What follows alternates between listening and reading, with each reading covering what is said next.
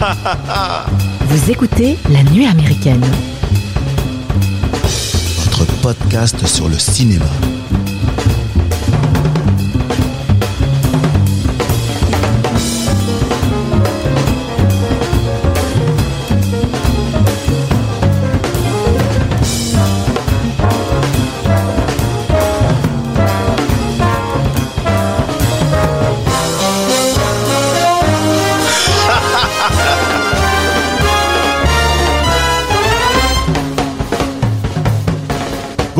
Bonjour à tous, après ces deux mois d'absence et de vacances, je suis très heureux de vous accueillir à la table de la nuit américaine pour le lancement de cette saison 2.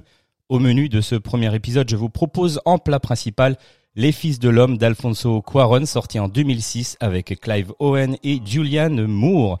Ce mets riche et délicieux sera suivi de notre Méli-Mélo de saison, une critique des deux films français qui ont fait le plus parler d'eux ces dernières semaines, à savoir Titane de Julia Ducournau, Palme d'Or au dernier festival de Cannes, et bien évidemment Camelot d'Alexandre Astier, film ô combien attendu par les fans de la série du même nom.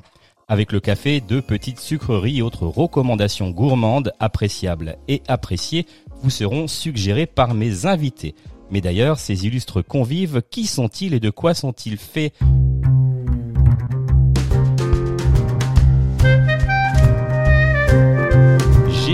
Plaisir à ma droite d'accueillir mon ami le plus barbu, mais surtout un des plus fidèles, Julien. Bonjour mon Juju, comment vas-tu? Mm, Très bien, salut Maki. Ça va? Ouais, impeccable. Ok, Julien, tu n'es pas venu seul en face de toi et à ma gauche, le malicieux BDphile et gamer, notre fantastique Loris. Bonjour Loris. Bonjour, je vois que les étiquettes sont mises, hein, c'est sympa. Oui, on est un peu dans les clichés, effectivement.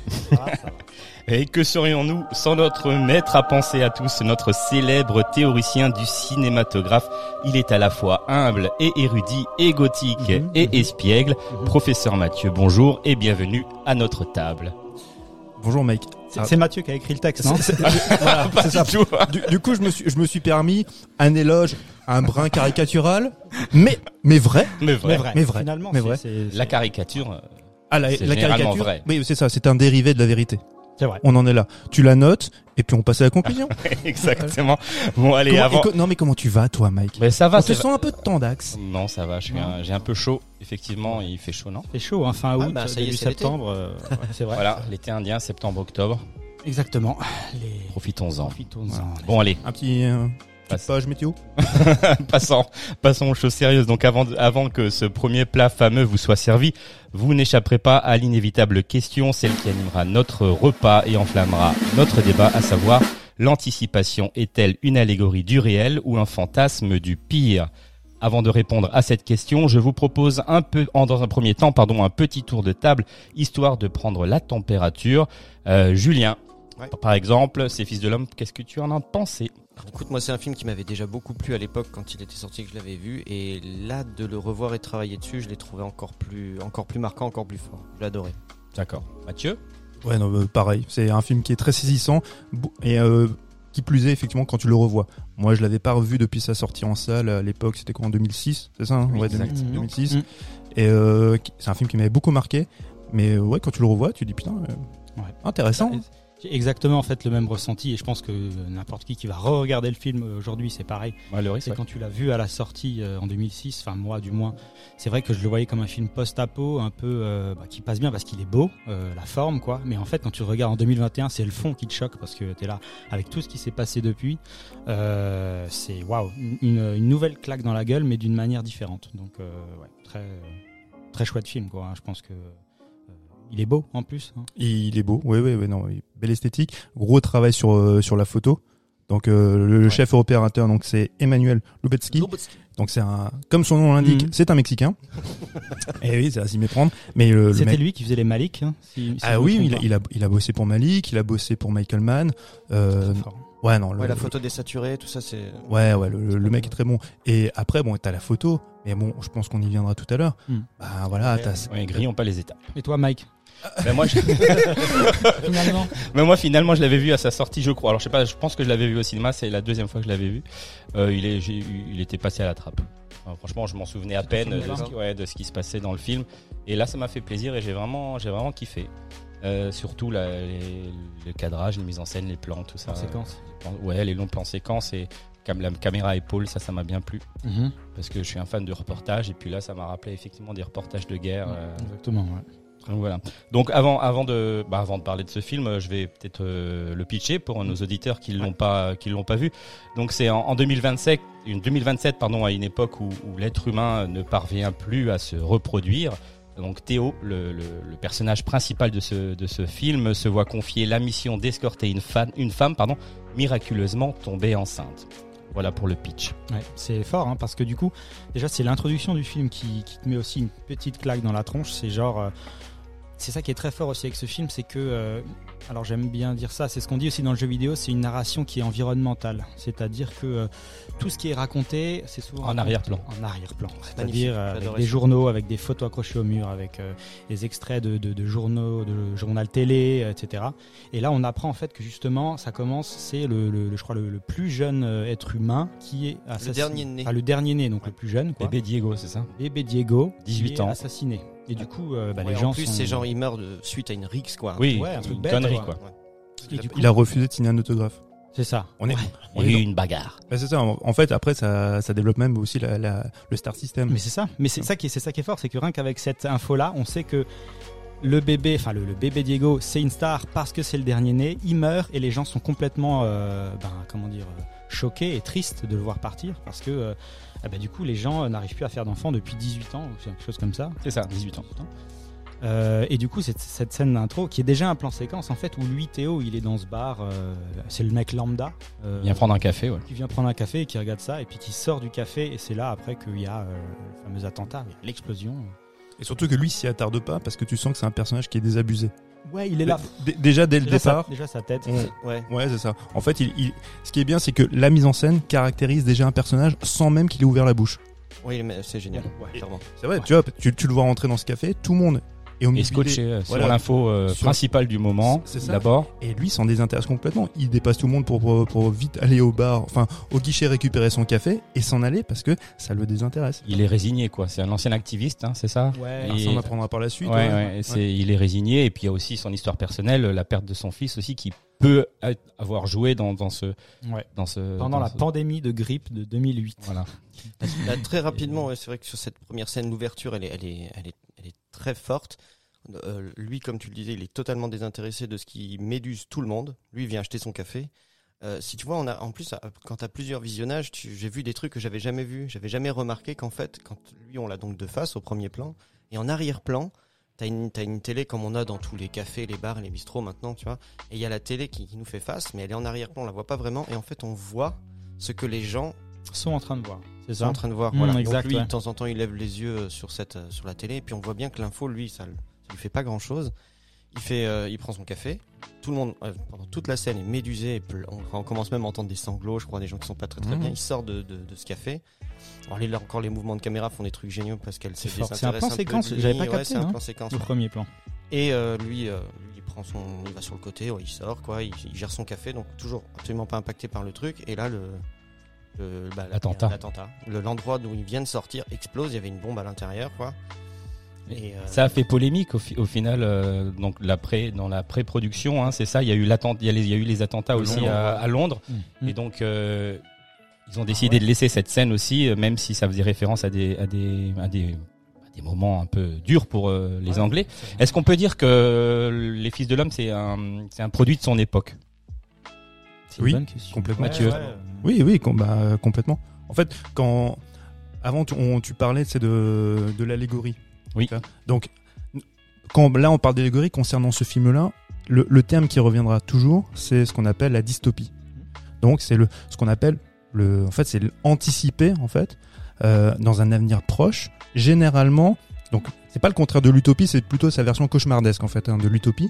Et c'est donc un monde euh, où souvent régi par totalitarisme, des guerres, machin, voilà, ce genre de choses. À mon sens, la dystopie, euh, dans le cadre de l'anticipation, ça n'existe pas.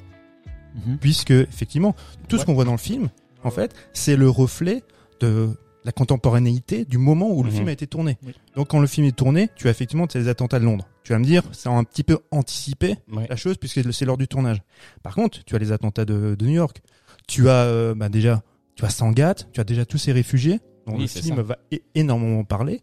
Il y, a, as il y a des scènes qui font référence, par exemple, à l'hommage euh, à Lady Di, tu sais, quand bébé Mm. Diego euh, meurt, il y a vraiment une, deux ou trois personnes, enfin une petite foule qui est euh, agglomérée et qui Mm. pose des photos, des des, des fleurs, etc. Il y a la crise de la vache folle aussi, parce qu'il y a un plan où il y a où il y a la voiture qui passe en arrière-plan oui, et tu, il y a des, des bovins qui sont des bovins qui, ont sont en train de, qui sont en train de, de brûler. Euh, t'as quoi encore? Bah t'as effectivement la jungle de Calais. Ouais, Euh, mais avec là, les mais là, pour le coup, dans le film, c'est en fait c'est la fin du monde qui arrive. Mais c'est pour ça qu'il a fait la puissance de ce film, c'est ce qui s'est passé chez nous. C'est un sentiment Ah, de fin du monde, non Mais entre 2000 et Mais non, mais elle arrive, la fin du monde, les gens arrivent plus à avoir d'enfants. Alors c'est pas la fin du monde, justement, c'est la fin de l'humanité. On- Ah oui, Tu- on non, mais- d'accord. Quand je dis la tu vois, fin du monde, voilà. je pense à la fin de On a, l'humanité. on a la fin de l'humanité. Mais c'est l'homme qui meurt. Eh ben oui, oui, c'est ça. C'est alors c'est là où le film est, je trouve, hyper intéressant, c'est que justement, quand on parle de dystopie, on dit toujours généralement État totalitaire, fascisme et compagnie. Bon, je pense hein, que quand tu vois ce film, à quel moment euh, est-ce qu'on on a l'impression qu'il y a vraiment, on est dans une société totalitariste? Très honnêtement, ça pourrait parfaitement être une démocratie, puisque on exacerbe en fait une réalité qui est déjà contemporaine au moment où il y a la réalisation du film. Bon, quand ils font Je- les trajets, tu sais, quand ils passent avec, à côté des camps, etc., tu, tu sens quand même que. Bah, c'est- ce je sa démocratie poussée à ses limites, en fait, c'est ça? C'est c'est ce que je dis en fait, c'est que en fait tu tu à aucun moment donné tu vois le, le régime, tu vois pas le tu vois pas le gouvernement. La Non. seule personne qui va représenter le gouvernement, c'est le ministre tu vois Mhm. des arts qui lui est un peu dans une espèce de déni de réalité qui va qui va essayer de récupérer un Bah, il maximum. vit dans une tour d'ivoire, quoi. Lui il vit dans une tour d'ivoire. Soit il est dans un déni de réalité parce que à un moment donné il lui pose la question, il lui dit dans un siècle l'humanité aura disparu et toi tu continues à recueillir le maximum d'œuvres d'art. Pourquoi? Pourquoi? Et parce que je n'y pense pas Hmm. c'est le, c'est le, cette réponse-là, c'est vraiment le, le, à, à mon sens, c'est le principal luxe des classes dominantes. C'est ne pas se penser, soucier ouais. de l'avenir, même quand celui-ci est inexistant. Puisque le, su- ils le subissent pas au quotidien, finalement, comparé à d'autres. Et il a le- en fait, il a le luxe de soit d'être dans le déni, soit de imaginer que conserver toutes ses œuvres, ça va l'inscrire dans une certaine postérité. Mais quelle postérité à partir du Mhm. moment où tu, n'as plus de- d'enfants qui vont naître? Vois Et est-ce que le réalisateur Quaron a, a- avait pour ambition d'en faire un film politique? Ah ouais, je pense que c'est clairement ça. Enfin, c'est un film qui est euh, bah, conscientisé, euh, politisé. euh, C'est un film qui veut raconter des choses, quoi. C'est- clair. Il a- Bah, D'ailleurs, à la même période, ouais. il participe. Ouais, à la même période, euh, Cuaron, avec son fils, il participe à la réalisation d'un d'un court métrage qui est euh, en fait la, euh, c'est la promotion d'un bouquin. Ah, de Klein? Ouais, voilà, Ouais. tout à fait. ouais, ouais. C'est- Mais c'est pas après ça Ça c'est après, c'est en Début 2007. Ouais, 2007. c'est pas- Mais alors, Parce mais c'est ils l'ont étendu. d'esprit qu'il a sur le, sur le moment, quoi. Tu vois ce que je veux dire? Il est, il est clairement là-dedans. S'il accepte de faire ce projet et de, hein, avec son fils, c'est aussi qu'à un moment donné, euh, il a, il a envie de, euh, de mettre le doigt sur quelque chose. Et d'ailleurs, de ses dires, c'est quelque chose qu'il voulait faire depuis longtemps. Quand il, lui, il lit le, le pitch du bouquin, parce que c'est un peu comme ça que ça lui est présenté. Il a jamais vraiment trop lu le livre qui est à l'origine, euh, à l'origine de cette histoire. Juste que lui, ça lui a, en lisant le, le, le pitch de ce film, de ce bouquin, pardon, il s'est, dit, euh, c'est comme ça que je voulais, c'est comme ça que je vais le faire pour parler de ce dont je veux parler depuis longtemps. Moi, j'en suis pas si sûr, en fait. Alors, là où je suis entièrement d'accord avec vous, c'est que toute œuvre est politique. À partir du moment où tu fais une Ouais. œuvre de fiction, tu fais une œuvre d'art, il y a toujours un fond politique ou philosophique qui est propre à son auteur, ou même si c'est une œuvre collective, collective, à, au groupe qui, euh, qui s'intègre là-dedans. Malgré le fait que tout le monde refute tout le temps, euh, enfin le fait de dire que c'est politique. Je veux dire, Oui, oui. Je, je parle ça d'un point de vue des jeux vidéo, par exemple. Tout le monde dit toujours les jeux vidéo sont politisés et les éditeurs de jeux vidéo disent tout le temps non, c'est jamais politisé. Non, mais ouais, fait, tu- oui, c'est comme les films. mais là, en l'occurrence, effectivement, le, le projet lui arrive. Et je, je- je pense que c'est une, illusion rétrospective de se dire que il avait déjà, il avait conscientisé ce projet-là, il voulait faire une œuvre politique avant même que c'était en lui. Effectivement, il y a forcément au fond de lui, il a sûrement ce- cette appétence pour euh, des récits qui sont un peu soit marxistes ou qui ou qui voilà qui vont en contre euh, certains points de vue totalitaristes. Mhm. Sûrement. Mais c'est pas lui qui va chercher le projet, le projet lui tombe dessus. Et après, suite à la réalisation de, de ce film-là, et je pense que c'est surtout son fils, parce que son fils, il a aussi réalisé un film par la suite sur euh, des réfugiés euh, mexicains, c'est en Californie. C'est, je crois que c'est, suite- c'est surtout lui qui a imprégné de ça. Et il avait besoin de papounet aussi pour l'aider à mettre en scène, à mettre en réalisation le film de Klein. Je pense que c'est par la suite, tu vois, qu'il s'est rendu compte avec ce film-là de l'impact qu'il a eu. Surtout quand il a fait le tour du monde pour donner des interviews. Surtout que quand tu vois que le film a pas marché. Ouais, non, le film a pas marché. Ouais, ouais, Le film n'a pas marché du tout au box-office. Pers personne n'allait voir. Les gens n'allaient pas se déplacer pour voir ça. ouais. Grosso merdo, il a coûté quoi 75, 75 millions. Il a rapporté à, à peu près 70. Voilà. Ah, c'est Voilà. un échec. C'est Oui. un échec commercial, Ouais. clairement. Surtout pour avoir un budget comme ça, ouais, ouais, ouais, clairement. Après, Quaron, c'est un mec. Enfin, j'ai l'impression, hein, vous allez peut-être me corriger, mais qui a pas de marotte dans son cinéma. Il, euh, euh, il y, a des- il y a des réalisateurs quand tu vois les films, tu sais tout de suite, ah oui, lui c'est lui quoi. Tu vois, il, lui, j'ai l'impression qu'il prend beaucoup de risques et qu'il va jamais trop. euh, C'est hyper intéressant ce que tu dis parce que du coup, c'est savoir est-ce que c'est véritablement un auteur. Parce que quand on parle d'un auteur, c'est Ouais. effectivement, c'est généralement quelqu'un qui dans sa filmographie a des thèmes récurrents. Voilà, Mhm. c'est ça. Soit soit une patte visuelle ou des thèmes qui reviennent d'un film à l'autre. Bon, il a Mhm. quand même des, des traits qui lui sont propres dans sa façon de le plan Voilà, séquence. exactement. T'as tout à fait raison. Je pense que c'est surtout au niveau de sa mise en scène, pas au niveau des, des thématiques Non, qui sont abordées, hmm. mais euh, au niveau de la mise en scène. Quoique, bon, il y a toujours. C'est peut-être parce qu'il est mexicain que c'est un latinos, mais il y a toujours ce petit fond euh, chrétien. On en parlera Ouais, sûrement après, ouais, on va sûrement développer. sûr. Ouais, ouais, c'est clair. Mais ça, c'est toujours très prégnant ces films-là. Même si il me semble qu'il a dit qu'il voulait pas spécialement l'inclure dans ce film, mais j'ai Ouais. l'impression que ça colle au film. euh, Bah, c'est comme tu disais, c'est comme ceux qui disent ah, je voulais pas faire un film poétique. Ah ouais, c'est Eh, je voulais pas faire un film théologique. Oui, Ah non. Mais il s'appelle bah, t'es Théo, dedans, mec. Et il s'appelle Théo. On y reviendra, Non, je pense après, mais ça c'est dans- Dans intéressant. le sens où effectivement, euh, alors après selon le, le- la position que toi tu as quand tu commences à regarder le film, c'est une chose, mais lui quand il traite les différents, euh, les différentes personnes qui vont interagir dans son film, il, alors euh, il y en a pas un qui est le gentil ou qui est le méchant. Tout, tout le monde a une, une bonne raison de faire les choses. Mhm. euh, se les justifie en plus. D'ailleurs, que ce soit ben, d'un côté les poissons, qui sont des terroristes, parce qu'en fait, par une partie de la population et notamment par le pouvoir, ces gens sont vus comme des terroristes. Et on peut le voir encore même dans notre situation actuelle. On a des choses hein. comme ça. T'as des gens qui, à partir du moment, sont contre le pouvoir établi, ben, sont traités de d'ennemis de la nation, de terroristes, complotistes, euh, tout ce que tu veux.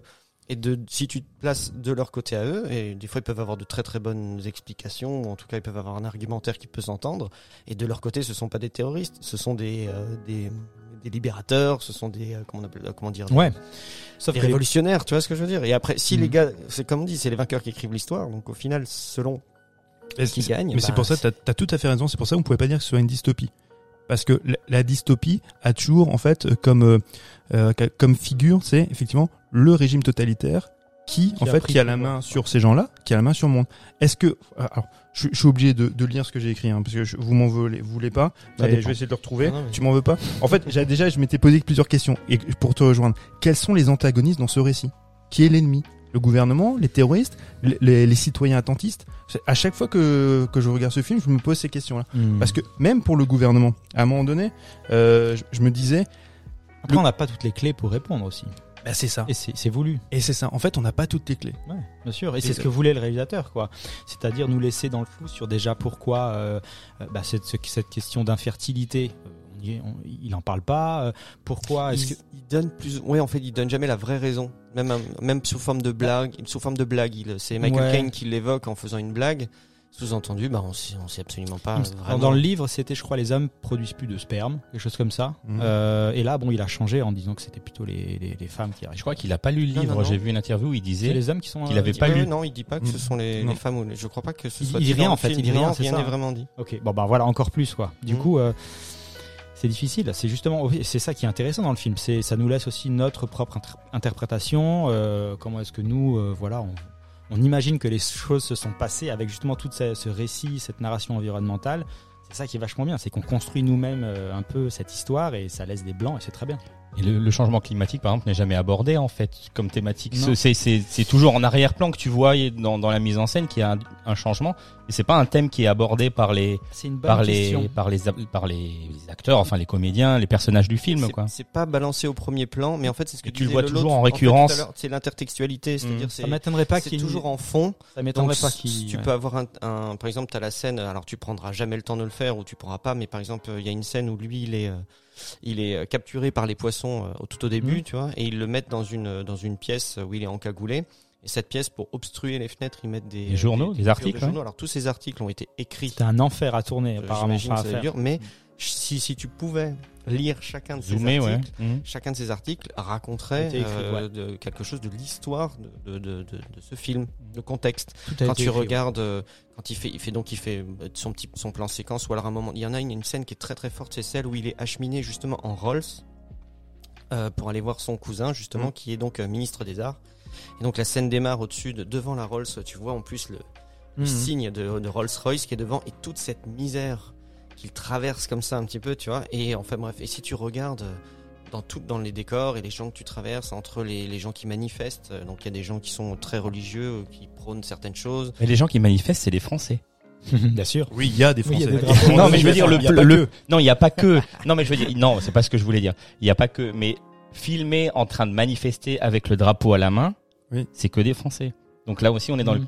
Un peu dans le cliché du Français revendicateur, euh, manifeste. Ouais, alors je sais pas si Je, je pense pas qu'il a vu il a vu ça comme ça. Ah bon Éventuellement, si c'est c'est un parallèle à faire euh, effectivement avec le drapeau français, c'est que c'est un signe révolutionnaire 1789, tu vois. Enfin, c'est ce- c'est plutôt c'est ça que ça rappelle. symbolique- C'est qu'on- symbolisme ouais, voilà. Je, je pense pas qu'Alfonso Cuarón soit tellement au fait que les Français sont à ce point-là euh, dans la revendication à faire des grèves euh, pour parce qu'il fait chaud, parce qu'il fait froid. Tu vois, je, Comment je ça. Bon, c'est vrai qu'il fait chaud nouveau maintenant, ça va mieux. Allez, on baisse les micros. Non, mais c'est vrai qu'il. et Par contre, elle est très cosmopolite. euh, son, son- enfin, son œuvre, son film. Ça parle Ouais. énormément de langues, bah, du fait. Bah, c'est Londres de, déjà. hein. de, de... Ouais, ok. Tu vois oui, c'est vrai que c'est Londres, mais c'est le dernier bastion euh, qui tient. Et il y a plein de, de gens qui viennent pour se réfugier ici. Donc, Mm. t'entends toutes les langues. C'est ça aussi. Et les réfugiés viennent de, de, de, de partout. c'est de partout. C'est Voilà. plus les, les pays du tiers monde, ça vient de partout. Il y Et a en que- fait, quand tu écoutes justement tout ce qui se passe dans le monde à travers justement ces petites histoires dans le film, en fait, Mhm. c'est- c'est l'apocalypse, vraiment.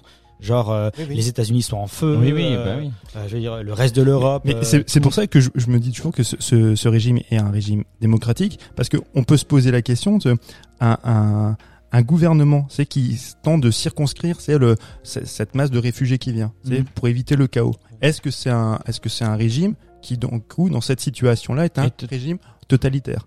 Ben, c'est- ce que je disais avant, vois, c'est c'est- une, c'est c'est une démocratie poussée à ses limites en fait. Mais c'est- je J'ai l'impression qu'il veut montrer ça. Moi, c'est, enfin, c'est ce- cette image des camps. Pour moi, c'est ce qu'il veut montrer. C'est quand même, je veux dire, il y a quand même euh, euh, des chansons, des chants de camps euh, nazis Ah euh, dans les trucs. Avec, tu vois, les flics qui arrivent dans le bus, qui prennent ces gens, qui les torturent. Je veux dire, après, je, je viens, je viens parler du fond, mais lui, dans la forme, ce qu'il voulait montrer et ce qu'il voulait dire, c'est pas, c'est, il me semble que c'est ça quand même. Oui, il y a vois. une chanson qui utilisait le titre de la chanson dans le bus. C'est ouais. ça, Arbat Maestro. ah, des, Ouais. des libertines, ouais. Les Libertines, ouais.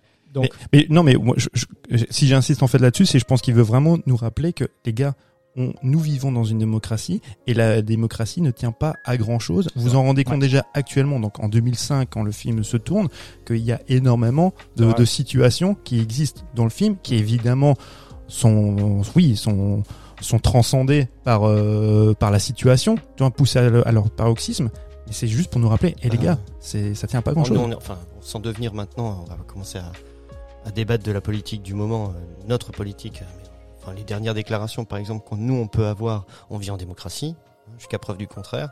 On a quand même ramassé quelques années d'état policier sympathique. mm. ah oui, non, hein, mais bien sûr, on tape, on allègrement sur les gens qui sont pas d'accord. Bon, soit. Maintenant, ça reste, on se, on se dit quand même largement démocratique comme pays. Et puis, euh, bah, suite aux événements qu'il y a en ce moment avec le retrait des troupes américaines, bah, les dernières déclarations de gens qui ont été élus de manière démocratique, bon, sont quand même euh, limite. Tu vois ce que je veux dire On peut après, bon, chacun me trouve. C'est vrai, mais- y en a qui disent c'est vrai que si d'un seul coup on avait un afflux machin, peu importe l'idée que tu as et ta- ton, ton postulat, mais je le rejoins Mathieu dans le sens où il dit que c'est très fragile. Ouais, la- la- la- notre situation, et même avec le- la crise du Covid qu'on a vécu, et puis là, si je dis pas de bêtises, à un moment donné, il parle aussi d'une grosse Bah, épidémie la de pandémie grippe, de grippe, voilà, qui, a, 2008, qui a mis le monde à genoux, Ça, et fou. du coup, tu, tu- si tu veux, bah, notre, qui a tué notre- son gamin. quel qu'il soit, voilà, notre équilibre, euh, euh, aussi démocratique soit-il, il est, il est vraiment sur de la glace relativement fine. Et il faut pas grand chose pour que euh, on en arrive à prendre des décisions, même Et de façon dans le film, il y a que l'Angleterre qui, qui tient le coup en fait. c'est- très grave et totalitaire. Parce que c'est un pays insulaire. Oui, c'est la, ça. ouais. d'un pays insulaire. Après, c'est pour ça que je disais que l'anticipation dans ce cas-là n'existe pas, puisqu'il n'anticipe rien. Quand on parle de, de la grippe en 2008, avec notre regard d'aujourd'hui, on se dit putain le gars il a anticipé la Covid. ah non les gars, sauf qu'il y avait le SRAS, Il y avait des pandémies, il y a Ouais, déjà tu- eu des vois, pandémies. euh. Mais c'est vrai que on est obligé de regarder ce film avec notre regard d'aujourd'hui. On se dit putain le gars il est fort quoi. C'est Madame Soleil. Le mec il a tout prévu.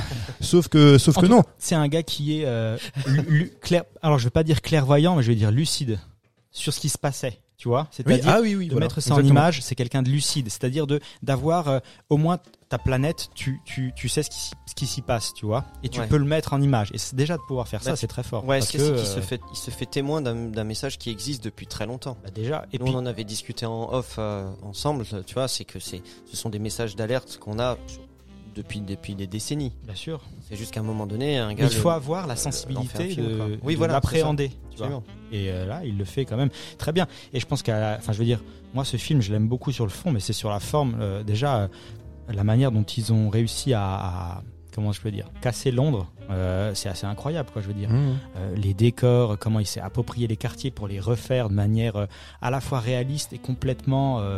bah, On sent le futur ah, c'est- et la pauvreté, Alors- mais, mais pourtant on reste très ancré dans ce qu'on connaît. Ouais. C'est ça qui est génial. C'est pas un Blade Runner, tu vois. Où Mmh. Alors ça s'appelle. C'est un film de science-fiction. C'est un film de science-fiction et en fait, Mm. je vais utiliser un terme qui va brûler vos oreilles. Ça s'appelle la science-fiction low-key.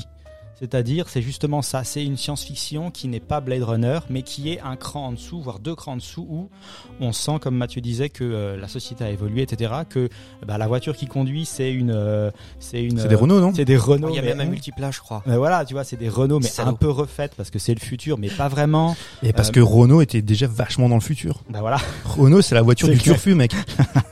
Ils ont fait la Ouais, Renault Espace. En fait, ils te, du coup, euh, tu vois, SpaceX, ça a rien à Voilà. voir, mec. te mettent juste, euh, ouais, comme juste deux trois affichages, euh, tu vois, euh, sur le, sur le pare-brise, voilà, qui te fait comprendre très subtil. rapidement qu'on est quand même quelques années. Et c'est beaucoup mieux finalement parce que t'as beaucoup de futurs qui sont imaginés. Je suis désolé, à un moment donné, tous les films euh, qui anticipent le futur dans les années 80, euh, 90, ils nous font voler les bagnoles. Ouais, Pour ouais. l'instant, ça, on en est très très loin. Ça, sûr. Tu vois ce que je veux dire? C'est- Mhm. Même là, il y a pas longtemps, j'ai vu un truc où il, il parle d'une moto qui va voler. Je suis impatient de voir le premier Gugus qui, qui, qui va tomber pas moto. non mais, c'est là- je pense que ce aussi peut-être c'est ce qui a fait qu'il a été euh, difficilement reçu. euh, peut-être par les gens parce que c'était déjà une- dans une époque où le marasme est quand même assez lourd hein, euh, entre les crises économiques comme on l'a dit euh, les attentats. les ouais. attentats, les machins, Mm. les trucs, t'as un mec qui te met le nez euh, Dedans, ouais. bien dedans, et c'est-à-dire qu'en plus t'as pas la distance de te dire oui bon on voit que c'est loin quand même, tu vois, je vois les décors et tout, ça se passe dans longtemps. Là t'es vraiment purée, c'est t'arrêtes pas d'écarquiller les yeux en te disant purée mais c'est des trucs que finalement je vois à la télé tout le temps et en fait ce qu'il y a aussi c'est que cette situation que nous Alors qu'il y a eu Waterworld 10 et ans en avant. fait, mais plus elle se, plus en fait, Ça, plus, une plus ce truc se rapproche de toi, c'est-à-dire aussi à un moment donné, je me suis dit jusqu'où on est capable d'accepter certaines règles pour les autres Mm. avant qu'elles ne s'appliquent à nous-mêmes et que du coup on les accepte plus. Et moi, je- effectivement, c'est un problème de spectateur. Parce que, effectivement, donc tu disais, il y a un marasme tel à l'époque où le film est, est tourné, et donc où il est diffusé au cinéma, et comme tu disais, Lolo, le film n'a pas marché. Dans les années 70, euh, le cinéma américain, avec le, donc le nouvel Hollywood, ils ont fait des films qui sont hyper ancrés dans leur époque. Guerre du Vietnam, tu vois, euh, on a les, les premiers tueurs en série, des films cartonnent. Des films, tu vois, qui sont faits avec des petits budgets, les gens y vont. Aujourd'hui, qu'est-ce qu'on veut voir? Déjà en 2005, hein, les gens vont pas voir ça. On sait l'avènement des films Marvel, des films de super-héros. Mm. C'est le spectateur qui a changé. On lui propose, parce que aussi on dit toujours, mais on propose pas de films intéressants pour le public, voilà, il y a que des films calibrés Marvel. Non, non, il y a des films comme celui-ci. Ça fait un peu en par- encore partie des derniers films, c'est euh, des budgets entre deux, c'est des 80 millions, machin, qui permettaient de faire Mm. des Oui, films à gros budget. super grosses productions, mais c'est Ouais, mais c'est déjà quand même quoi. assez Ouais, confortable. Et ces films-là ne fonctionnent pas. Parce que le public n'en a pas envie. Le public s'est détourné de ça. Il dit non, mais c'est bon, moi je préfère euh, voir euh, régresser Mm. et voir des films de super-héros, des films qui me, qui me font voyager, qui me font penser à autre chose. Alors que dans les années 70, bah non, des mecs, ils avaient déjà cette situation-là, il y a la guerre, mais ils disent non, j'ai envie de voir ça. J'ai envie de voir, euh, voilà, euh, la réalité me confronter à ça. Ouais, c'est vrai. Et parlons. Vas-y, vas-y. En fait, je, je, je m'interrogeais aussi tout à l'heure euh, quand on parlait du, du fond sur moi. Moi, il y a un truc qui m'a qui m'interpelle quand je vois ce film. Donc on dit c'est la fin de l'humanité. La, nat- la natalité est annihilée. Enfin voilà, c'est mort. Du coup, qu'est-ce qui motive aussi bien la, la soumission que la révolte Mm. Contre quoi tu te révoltes et contre quoi tu te soumets tu vois, à partir du moment où tu sais que c'est fini. Je me, je me disais, est-ce que, alors ça va être un peu pompeux, je suis obligé de le lire, mais c'est un- une question que je m'interrogeais, je me disais, est-ce que la révolte et la soumission sont les facteurs à la fois antinomiques et inaltérables qui font de nous des humains Mm. de, Une manière aussi, quand tu te révoltes, même quand tu sais que c'est fini, de dire, hé les gars, je suis vivant, j'existe. Mm. Mm. C'est, c'est, un truc qui me surprend quand je vois ce film, je, m'interrogeais là-dessus en me disant, putain, mais c'est la fin en fait. Il y aura plus d'humains, tu te bats pour quoi alors? Ah ouais, non mais c'est pour, le panache. Et je pense qu'on le voit dans le jeu d'acteur panache. de, bah, de Clive Owen, qui fait ce mec justement euh, désabusé, triste, euh, mais qui continue d'avancer, et puis justement qui euh, euh, bah, se voit, comment dire, euh, euh, Bah, justement, Loris, parlons un peu des, des, des personnages et de leur évolution dans, dans l'histoire. Justement, bah, euh, Allons-y. Allons-y. pour moi, pour moi, ça pourrait être un film muet. C'est un film, mu- ça pourrait être un film muet qu'on le comprendrait euh, de la même manière. Euh, les personnages, enfin, du moins, après, je veux dire, euh, Clive Owen quand il joue euh, déjà, je trouve qu'il est, il est admirable, il est super bon dans le film. Euh, les émotions à travers son visage. Bon, il a des scènes où la scène où il craque quand sa, quand sa, son ex-femme se fait tuer, Génial. euh, génial. Euh, mais il a aussi ce côté un peu, euh, un peu stupide, un peu, un peu hum- humoristique de temps en temps. C'est-à-dire, il va mettre des tongs, il va marcher avec les tongs, euh, jusqu'à ce que euh, Jasper se fasse tuer sous ses yeux. Où là, on passe à un truc très, euh, très brutal, très dur. Et je trouve qu'il grandit en fait à travers le film. C'est-à-dire qu'au début, on a effectivement ce mec désabusé et qui va devoir être, bah, quand même devoir escorter cette, cette femme enceinte jusqu'à devenir en fait bah, le héros un peu de la civilisation et surtout de, il va, il va, il va aussi comment dire exorciser le, la, le- la mort de son, de son enfant à travers aussi sa mission parce que bon, je vais parler peut-être de la fin du film. Je sais pas si je peux déjà en parler, mais elle est terrible la fin du film quand euh, quand il est dans le bateau avec elle et, et, Ouais. lui montre comment faire, euh, je veux dire. euh, roter euh, son enfant, tu Mhm. vois, et qui meurt juste après. C'est c'est c'est le dernier geste de passage de relais vers- à la vie. c'est à la fois terrible et très et, et- et très optimiste. Très optimiste. Exactement, pour reprendre, c'est vraiment ça, parce que pour moi, le début de sa quête et la fin de cette quête, avec, elle, elle est liée en fait à l'espoir. Si tu veux, le, le- pour moi, enfin, l'être humain, il se réalise euh, en ayant des enfants. Il faut avoir de l'espoir. En gros, c'est même pour, pour te dire, à un moment donné, on me disait que ah, euh, c'était pas important, par exemple, d'aller en vacances. L'important, c'était d'en faire le projet. Parce que ce qui était important, c'était c'était que donc, tu fixes ta date pour tes vacances ou pour peu importe ce que tu as envie de faire. La période qui précède, c'est la période de fantasme. Tu vas fantasmer euh, cet, cet événement, peu importe ce que c'est. Tu vas, le voir comment ça pourrait être au mieux. Et tu vas passer des moments parce que tu, dans l'anticipation de ce moment-là, tu vis bien, tu es bien et ça t'aide à avancer et finalement à, avancer chaque jour, tu vois, même si c'est pas drôle le boulot, le machin, le truc, t'as ce truc-là qui t'attend. Tu vas vivre cet événement et généralement c'est en dessous de tes attentes, assez souvent. Donc c'est-à-dire il va se passer un truc dans tes vacances, euh, ça va pas se passer comme tu veux, ton train ou ton avion euh, va être en retard, ou tu vas à ton hôtel, ça va mal se passer, la chambre elle va être pas bien, peu importe, tu vas avoir des galères. Et dans, dans- plus le temps ensuite va avancer après cet événement-là, plus même les plus mauvais moments vont devenir finalement euh, euh, de- des, des bons moments. C'est des moments de souvenirs où tu te marres, tu te rappelles quand on a galéré comme c'était pas permis, et puis qu'est-ce qu'on s'est marré, machin. Et Tu fait- s'en souviens pas. et donc, T'es sûr que j'étais là? Et donc, si tu veux, en fait, tant que tant qu'il y a de l'espoir ou tant qu'on peut fantasmer l'avenir, euh, tu as une bonne raison d'aff- d'affronter ton présent. Et, et au Ce moment, l'humanité, à partir du moment où l'homme, tu lui enlèves la possibilité d'avoir un enfant, il a plus aucun espoir. Comme il dit, si ça fait 18 ans qu'on s'est pas reproduit, ben au bout d'un moment, le dernier mec qui est né, euh, quand il arrivera au bout de sa vie, on peut lui dire au mieux, ça va être quoi, 90 ans, euh, eh ben c'est terminé, il y a plus personne. Mm.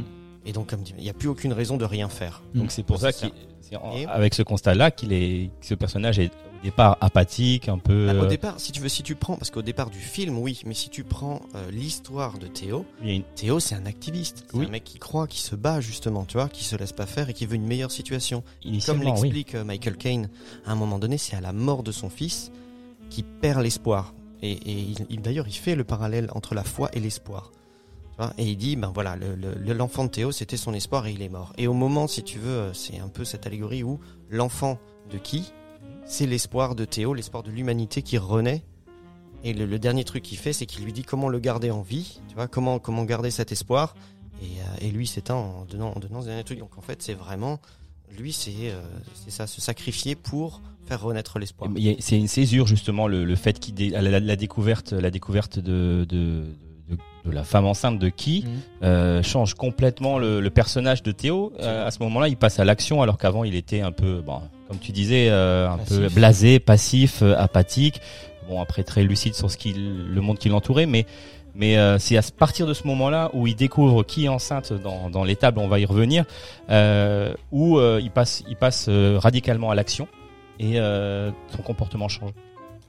Ouais, alors moi, moi, c'est marrant quand tu parles d'espoir. Moi, je voyais justement, je voyais pas ça comme ça.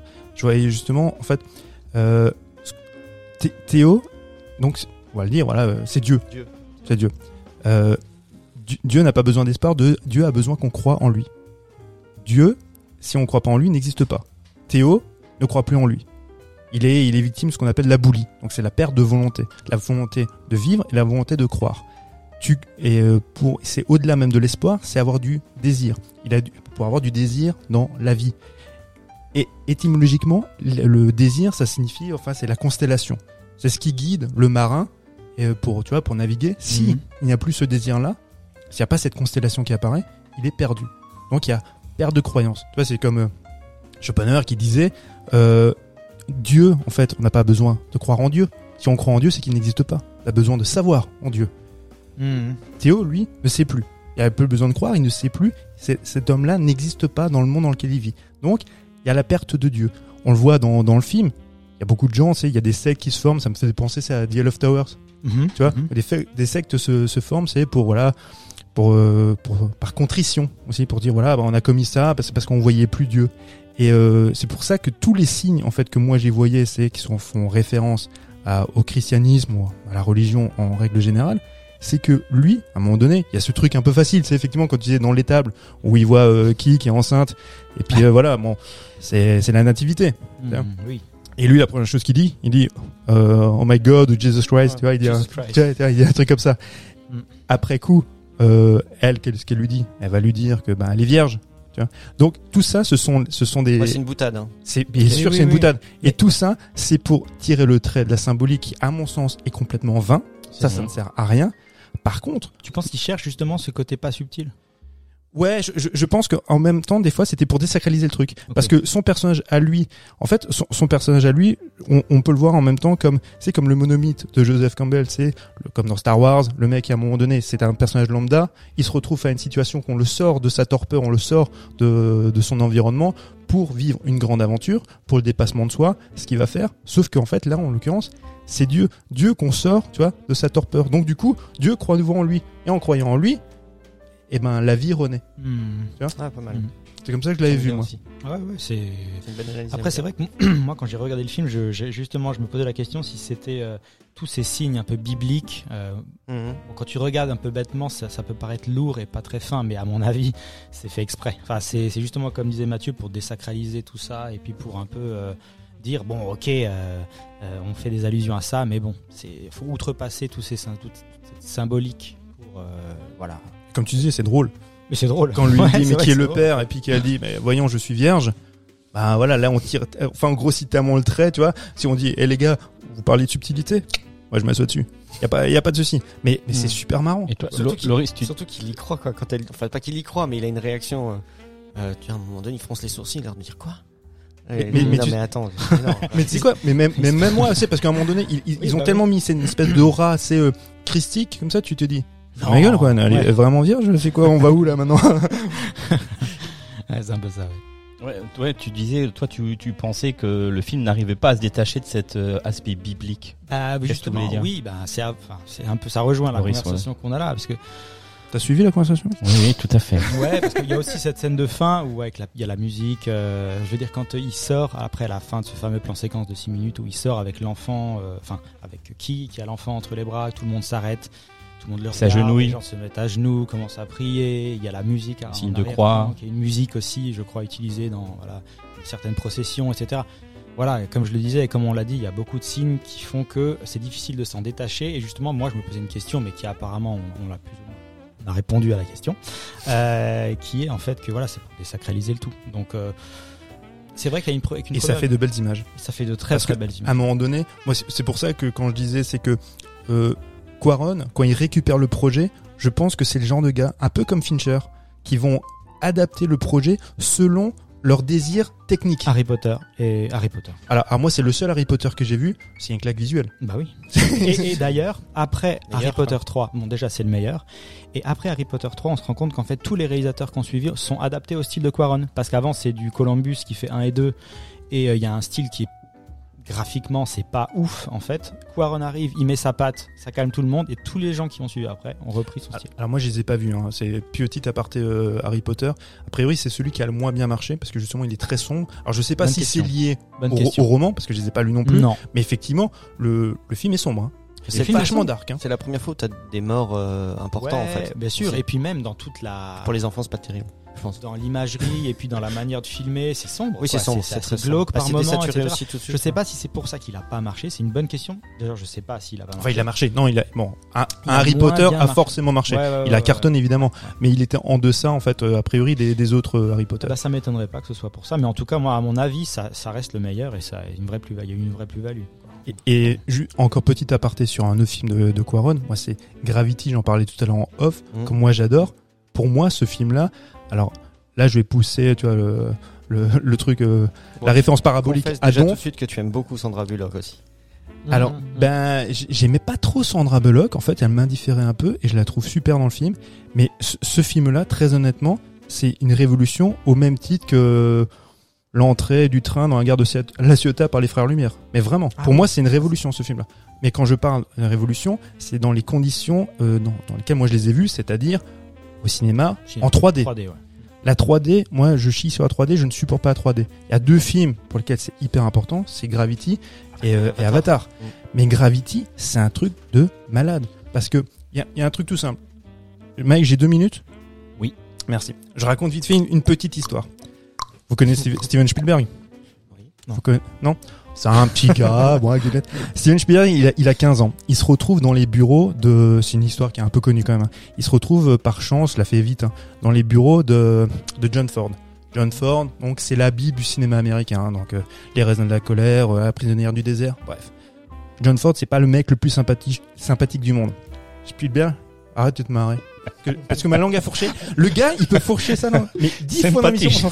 Il est sympathique. Un petit peu allemand sur les bords. C'est ça. C'est une patiche. Il est, il est très sympathique. Et du, et du coup, euh, Spielberg se présente à lui, il dit voilà, je veux faire, euh, je veux faire cinéaste.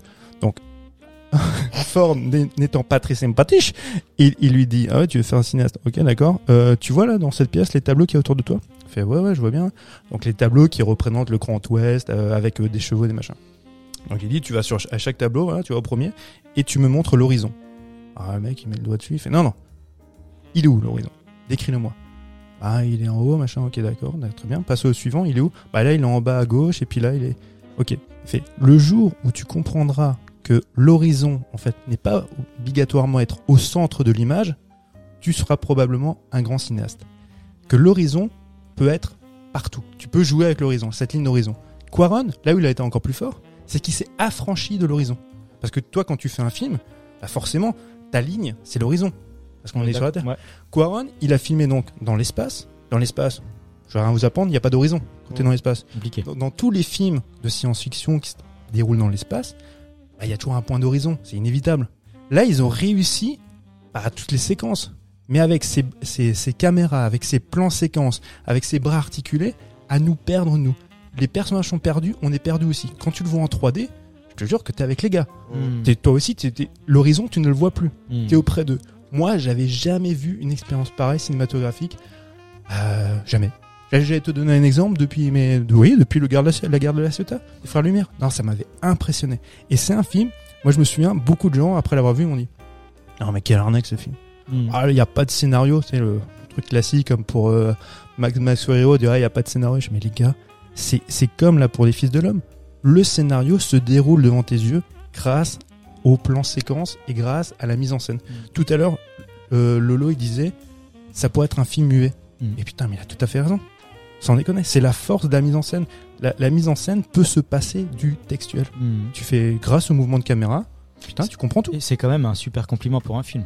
Je veux dire, euh, quand on te dit ton film, on peut le suivre, euh, personne parle et on comprend tout, euh, c'est quand même. je veux dire, c'est simple. c'est Mm. Ça veut quand même dire que tu sais mettre en image euh, les choses, l'action, et tu. Ah, D'autant plus que la caméra embarquée comme ça à l'épaule et, euh, Incroyable. et alors outre on, on en avait déjà parlé aussi euh, 1917 bon les plans séquences c'est pas non plus des prouesses enfin, c'est des prouesses techniques dans le sens où il y a beaucoup d'efforts et beaucoup de choses à imaginer Sauf que ça raconte rien. Ouais non mais, ouais, non, mais oui non, mais la différence de Réécoutez 1917, c'est qu'il raconte que, pas ouais. grand chose. ça a pas ça a pas séduit Mathieu effectivement mais euh, Même si Roger Dickens est un très grand chef Mm. opérateur. non mais ce que je veux dire c'est là c'est c'est au-delà du de, de la prouesse technique quand c'est vraiment fait euh, en plan séquence c'est-à-dire en une seule fois là c'est l'idée de faire un plan séquence où, où on ne coupe pas l'action et on continue à, à tourner bon effectivement il s'en est servi il y a quelques raccords voilà Les mais après parce que c'est pour Ouais. pallier à une, des raisons techniques parce qu'il y a énormément de mouvements t'es dans la bagnole tu peux, tu Mm. peux pas faire ce que tu veux mais il a un vrai propos Quand il utilise le plan séquence pour, pour de bonnes raisons et justement ça traduit quelque chose.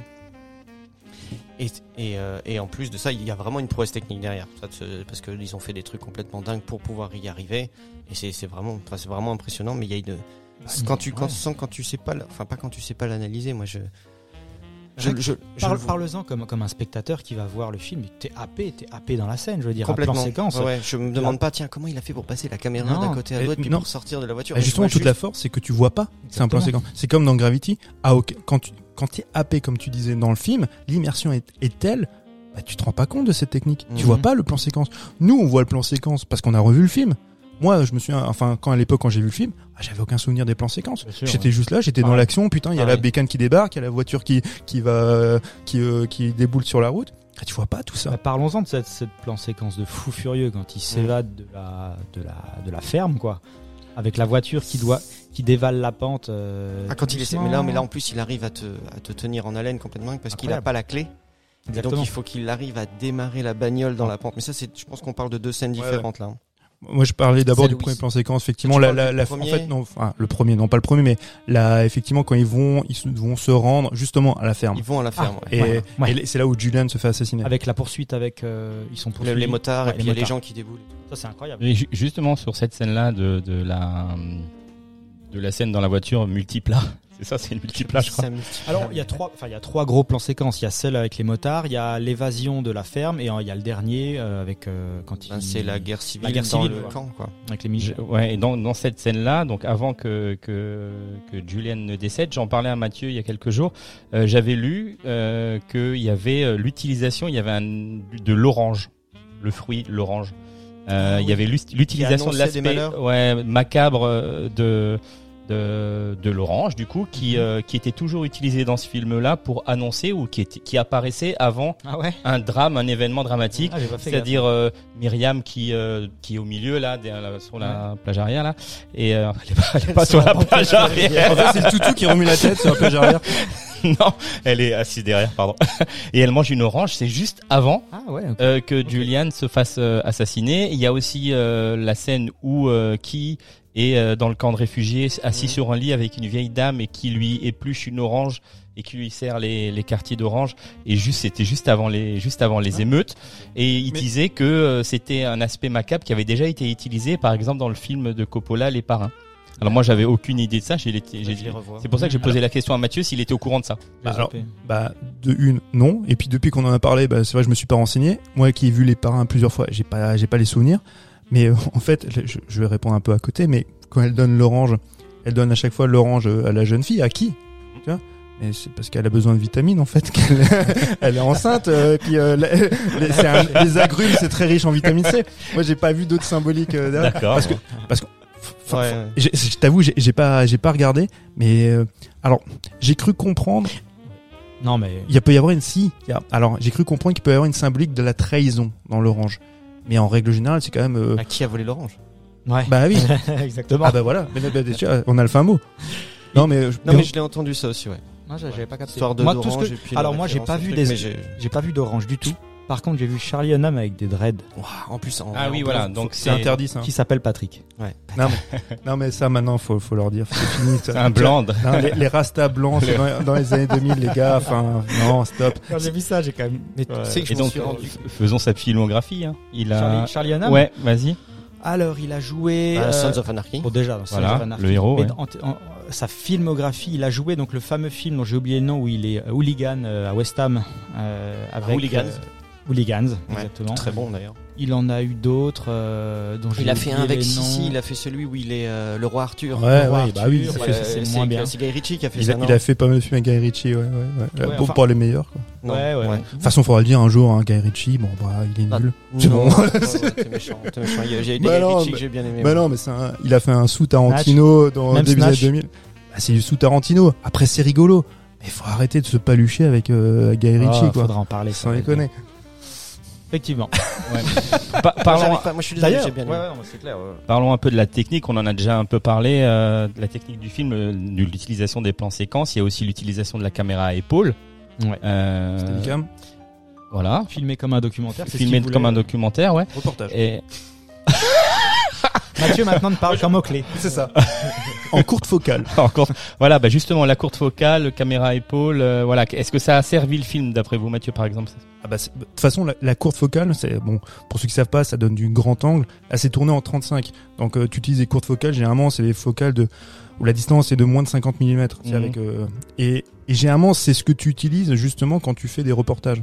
Donc, euh, la caméra épaule en steadicam, bah ça, ça participe à ce à- ouais à cette immersion. Tu vois. Et donc, t'es proche, euh, t'es proche du personnage principal. Tu vois l'arrière-plan, euh, Ouais, ça, ça, ça Mhm. donne la profondeur de la champ. profondeur de champ. Ouais, ça donne une bonne profondeur de champ. Ce qui est intéressant, moi, ce que je trouvais aussi dans la mise en scène, c'est que, à la différence, par exemple, du fond de footage, où tu vas avoir de, de la enfin, où ça trempe de partout, Shake, shake, shake, again. Ouais, ce, bah, ce qui m'a plu, c'est qu'en fait, la, la caméra, elle est, elle est toujours, en fait, un peu en retard. Elle cherche l'événement. Ouais, ok. co- Bah, un Elle, bloc- ouais, elle, a, ouais, elle a une liberté aussi. Eh ben, c'est ça. En fait, Mhm. elle, elle est, en fait, t'as l'impression qu'elle est au collé au basque de Théo, mais pas systématiquement. Non, Mhm. parce que qu'elle prend fois- des libertés. Elle prend des libertés. La première, je, je- je t'arrête. Je t'arrête, je t'arrête maintenant. Non mais je veux parler juste, sanitaire, ju- ou mes papiers, ou- juste la première scène avant le titre, donc juste euh, au moment de, de l'explosion, donc avant l'explosion, pardon. Il sort de la, il sort de du café où il vient de se prendre un café. Justement. Et euh, Je t'arrête, c'est redondant. et donc euh, il tourne à gauche, mais le caméraman part à droite. part à droite. Ouais. Voilà, et puis il revient après sur Théo. Tu vois. Mhm. Donc il y a des prises de liberté, genre par exemple quand il est sur le le le, le, le, le quai de, de train, je crois, ou de métro, et euh, tout d'un coup le la caméra, lui, on, on, on perd le personnage, mais la caméra s'attarde sur les cages, Mhm. la cage des réfugiés, et puis revient après sur le personnage principal. il- Est-ce que c'est un acteur du, enfin, je veux dire, est-ce que le... mais le décor, Ah, c'est un acteur non, mais à c'est part nous. entière. C'est l'histoire. oui, oui, c'est nous, oui, oui. En fait, ce qu'il y a, c'est que lui, C'est un acteur du récit. On est acteur du récit parce qu'on se rend compte avec ça de ce qui se passe en arrière-plan et parce, de parce que Théo sur le quai de gare, comme tu dis quand il voit les réfugiés, Théo il a pas d'intérêt à s'y attarder exactement. puisqu'il ouais. connaît, il passe tous Mm. les jours. Bah oui, oui. Toi, en fait, on te présente par la mise en scène, en fait, l'environnement, Mm. comme je disais tout à l'heure. La narration environnementale, comme vient de me dire euh, Lolo. Et donc du coup, Il a lui, soufflé dans l'oreille. il me l'a soufflé dans l'oreille. Euh, Et du coup, lui, en fait, la caméra, nous, on s'attarde justement sur ces éléments-là pour nous présenter. C'est ça euh, qui est génial. Bah oui. Il te donne les clés, enfin il te laisse, il te, dé- dis démerde-toi. Voilà ce que je te montre et à toi de, euh, de t'imprégner de, de, de ce monde-là. pendant qu'on entend autre chose, on voit certaines choses qui nous donnent des éléments. Alors ça peut être, euh, ouais, comme dit, sur le contexte historique, sur le géographique, sur le con- sur un personnage. Par exemple, le, le personnage de Michael Caine, j'ai oublié son prénom dans Jasper. le film, Jasper, qui est, qui est, qui est merveilleux. Enfin, l'histoire de lui et sa femme, elles sont folles. Et celle-là, tu l'apprends. Bon, il en parle un tout petit peu, mais tu l'apprends euh, sur un travelling qu'il fait euh, sur euh, la déco qu'il a dans la maison. Mm. Parce que c'est un ancien euh, cartoon. Enfin, Lui, c'est un cartooniste. cartooniste et tu vois justement, euh, bah, juste- il a, lui, il a toute une sémantique sur les, euh, justement, ça m'a touché en tant qu'Alsacien, sur les, euh, sur les cigognes. Ah oui. Ah, la blague, elle est bien. ouais. Ah ouais. Tu vois, il fait des dessins et justement, lui à l'époque où donc il est encore cartooniste. la blague, et la blague sur les cigognes. Ouais, blague, chouette, bah ouais, oui, la non, blague mais est il fait la blague effectivement sur les cigognes qui est très drôle en plus. Très drôle. Et, euh, et ses dessins, ben, tu vois aussi, bon bref, il dessine des cigognes et tout, mais c'est comme ça qu'on te montre donc qu'il est cartooniste, euh, qu'il fait aussi de la, donc de la caricature et qu'il est engagé politiquement étant donné qu'il fait Un peu hippie plutôt- sur les bords. Ouais, il aurait Ah ouais, pu dessiner Un ancien hippie, par euh. exemple, tu Ouais, vois, largement. Et puis à côté, tu passes sur un article qui parle de sa femme, qui est beaucoup plus grave parce que elle, elle a quand même, elle est, elle est à moitié, enfin, elle est complètement amorphe, elle ne parle plus. Elle est... Mm. Paraplégique, je crois bien. Ben, en fait, on sait pas exactement ce qu'elle a parce qu'il l'explique pas, mais tu lis dans un article, encore une fois sur ce, sur ce petit travelling là, sur les, sur les cadres qu'ils ont à la maison, qu'elle, que c'est une journal, c'était une journaliste et qui aurait été, d'après leur dire, euh, interrogée de manière assez violente par, euh, je sais plus si c'est le MI6 ou si c'est, enfin, bon, peu importe, mais ce sont euh, des, euh, des, agences de gouvernementales, ouais, assez violentes, quoi, qui l'auraient euh, mis entre guillemets dans cet état-là, quoi. Mm. Moi, ce que j'ai juste, excuse-moi, ce que j'ai juste trouvé fort, effectivement, c'est que généralement pour caractériser un personnage, tu as besoin de temps. C'est sur la durée. Jasper, en final, il apparaît quoi? En tout, en tout et pour tout. Quatre- il a 4 scènes 4 Ouais. scènes? 10 Ouais, minutes. Ouais, ouais, 10 minutes. ouais. Et pourtant, la caractéri- caractérisation se fait dans ce laps de temps. Et l'émotion, effectivement, quand Jasper va se faire tuer, et la relation qu'il a avec sa femme, et quand il, enfin, se faire tuer, donc il prévoit en fait même le suicide, la mort de sa femme, Voilà, ouais. tout ça, mais ça fonctionne super bien. Et alors que normalement, t'as pas eu tellement de temps de t'attarder sur eux, et pourtant, bah, c'est touchant. Voilà, Ouais, c'est du surcadre là. Et tu, Euh, tu, tu le parles. quitus, elle m'a. Mm. Bah, justement, euh, on parlait de ça. euh, tu, tu parlais de suicide, mais effectivement, il y a euh, l'État qui autorise ou qui donne des kits aux gens Ouais. euh, Qui pour veulent euh, qui veulent se suicider. Ouais. Ça, Il s'appelle comment qui, qui, Quiétus. Quiétus, ouais, c'est ça. Et c'est ce qu'il donne à sa femme euh, avant de lui mourir. euh, Ah, D'ailleurs, il en joue parce que la première fois, si tu veux, quand euh, Théo oui. revient sans prévenir, euh, on les voit tous les deux avec la boîte de Quietus euh, qui est ouverte au sol. Ils sont tous les deux, ils ont l'air en fait d'avoir fait euh, d'avoir suicide collectif. tous les deux, Mhm. ouais. Et euh, bon, quand il arrive, effectivement, il pas du tout. Et puis, putain, dans quel état tu- Et nous, on y est tous, hein, l'intensité là. Mais on est là, ah, il- l'a fait, quel truc, machin. En fait, pas du tout. Et au final, donc, euh, c'est comme s'il exorcisait le truc, mais quand tu le repasses derrière, qui fait exactement la même chose, eh ben, au final, c'est une, une, une scène. euh, Mhm. très très forte. Mm. Mais effectivement, oui, c'est donc on a autorisé le C'est quand même.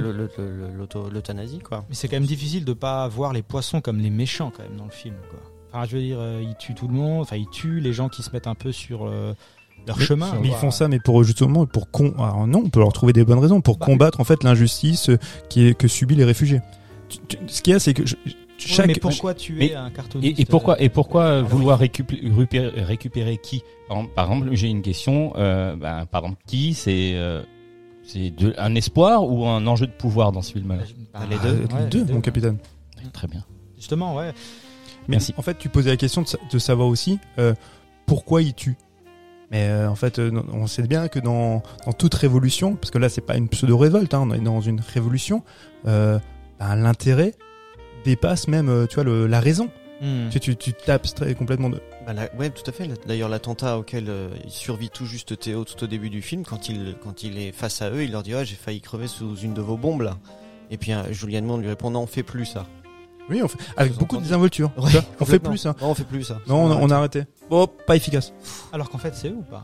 Mais on saura pas. On sait pas. Hein. On sait pas, on sait Ah, pas. Il le revendique pas. Il dit c'est l'État. Il- Le, poisson dit non non c'est pas nous c'est l'État qui fait ça pour justement nous faire passer pour euh, des méchants. quoi. Exact. Attends, Mais bon, réponds. ils sont- attends, mais si pour répondre quand même à ta question dans le sens où effectivement ils ont, alors eux ils ont leurs bonnes raisons. Le truc, comme dit Mathieu, c'est que leur cause à eux, ce sont les réfugiés. Le fait que qui soit une femme réfugiée et qu'elle soit la mère de l'espoir de l'humanité, forcément, euh, politiquement, ça va, ça va changer le statut des réfugiés et tu pourras plus les traiter de la même manière. Mhm. Sachant que l'espoir peut naître d'une de ces femmes, euh, c'est plus du tout la même chose. Donc eux, ce qu'ils veulent, c'est utiliser l'enfant pour faire ça. Euh, le- donc ils ont peur aussi que l'État le récupère et disent qu'en fait cet enfant il est né d'une autre femme. Mhm. Parce que voilà, on, on s'imagine très facilement qu'effectivement euh, on pourrait manipuler le truc et faire ça comme ça pour surtout pas changer euh, la donne et euh, Ce le- sera un enfant de couleur. On s'en fout. C'est le problème, c'est pas la couleur, c'est c'est le réfugié. Bah, Peu importe je, couleur, la je- couleur je qu'il vais- eh, je vais juste t'apprendre un truc dingue, mec. Mais en Angleterre, il y a des gens de couleur qui n'étaient pas des réfugiés en 2005. en 2005. C'est dingue, hein Donc, Non, du non, coup, mais- ça, peut être, un- ça peut être un enfant de couleur. Mais et après, il y a aussi la volonté pour qui de, de rejoindre le, le bateau, le Tomorrow? Puisque là c'est aussi, a... Alors ça, c'est Juliane Ouais, qui, elle veut la sauver tout simplement et l'envoyer vers ce Tomorrow, vers le lendemain. et, et Tomorrow, Ça aussi. dans la dystopie qui, à mon sens, n'existe pas, elle représente l'utopie. C'est ça, Ouais. l'espoir Mm. aussi. Ouais. Et du coup, bah, en fait, c'est ça aussi. Il y a une scène, moi, j'avais pas compris ça euh, la première fois que j'ai vu le film. Et je l'ai seul- je l'ai compris qu'en regardant là. Et quand il y a cette fameuse donc scène dans la voiture où ils se font euh, attaquer, les motards, alors il y a le motard, celui qui conduit la, bécane, et celui qui est derrière qui est armé.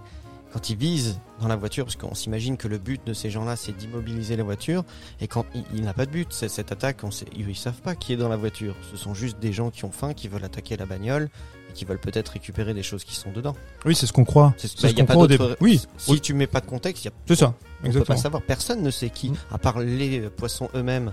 Et maintenant, euh, même Théo, à ce moment-là, il est même pas encore au courant vraiment de l'enjeu, sauf de sauver cette réfugiée, de l'aider à quitter le- la zone, euh, à la zone de, de Londres. Et bah, tu sais Lu- pas, Luc mais- est bon comédien à ce moment-là. Parce que Luc, qui Absolument, conduit la voiture, est très bon Mais comédien. justement, alors si tu dis si le but c'est d'immobiliser la voiture, tu- et, et il est à 3 mètres hein, quand il tire, sur- tu tires pas sur Juliane, tu tires sur le pilote, t'essaies le conducteur de la voiture. Pourquoi tu tires sur le passager, ça n'a pas de sens, tu vois. Ou à moins qu'il se loupe, mais tu vois très bien quand tu, je l'ai re-regardé juste la scène, tu vois, et tu vois bien qu'il prend tout son temps et qu'à bout portant, c'est clairement elle, Elle qui vise. Bon, on a, con- on a déjà connu des attentats maladroits. C'est peut-être un attentat mal Parce que je veux habile. dire, c'est- C'est c'est ouf, c'est parce que tu le, tu le vois, tu le comprends pas, et après en fait, mais ils le disent. C'était peut-être un. Français qui s'est trompé de côté, pensant Parce que le qu'on- conducteur était de l'autre côté. Ah, c'est ça. Bon, bref. Allez. Ah, Donc, si c'est tu ça. veux, ils sont, C'est c'est les ceux qui se baladaient avec le Oui, drapeau. avec le drapeau. les- C'est c'est les gars de la CGT là, qui, veut- qui revendiquent. C'était donc. pour dire juste voilà que, euh, que ils sont, ils sont tous euh, très mauvais et ils ont tous la bonne raison de le faire. Ok, donc on a répondu à cette question. Est-ce que l'anticipation euh, est une allégorie du réel ou un fantasme du pire? On a essayé d'apporter une réponse à cette question. C'est une, c'est une, oui. Elle reste en suspens. Mais je- alors, je- la- donc la réponse est dans la question, la réponse est double. La question étant double, la réponse est double aussi. Parce Oui, que c'est, oui. on fantasme aussi, tu as une réalité, et c'est une allégorie effectivement de la contemporanéité de, du moment où le film a été tourné. Lâche, lâche le micro. Drop the mic. C'est ça.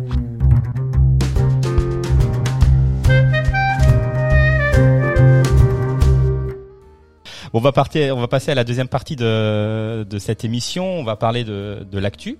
On va parler des, des, des films du moment. Euh, donc du coup, on va parler, on va commencer par Titan, la dernière Palme d'Or au Festival de Cannes. Euh, Dis- Disons que nous sommes dans une actu d'il y a deux mois. oui, non, oui. Mais, euh, Mais c'est toujours d'actu, il est encore à l'affiche. mais sera à l'actu, mais des années.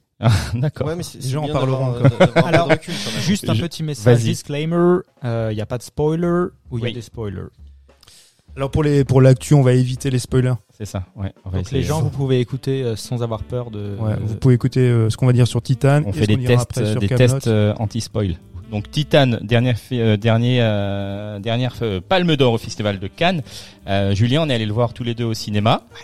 Euh, c'était, euh, Ah, c'était fort. c'était fort. Ouais, ouais. Ouais, c'était fort. Euh, moi, j'ai, moi, j'ai beaucoup aimé ce film-là. Euh, Je suis Mhm. pas du tout habitué à ce genre de film. Euh, apparemment, elle a fait d'autres films dans le genre. Grave, tu disais, euh, Mathieu, tu es allé son Oui, premier. bah, bah, je pense que je suis pas le seul à avoir vu grave autour de cette table. Mhm. ouais.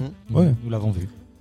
Ça Qui déjà à l'époque avait, moi je me rappelle grave, on l'avait vu parce qu'avec Lolo on se fait, on se fait des, on se fait des sessions Halloween euh, où on regarde toujours plusieurs films d'horreur. On savait pas ce qu'on regardait, il me semble. Et on savait pas trop ce qu'on allait voir. Euh, Mm. On savait juste que, que ça c'était français.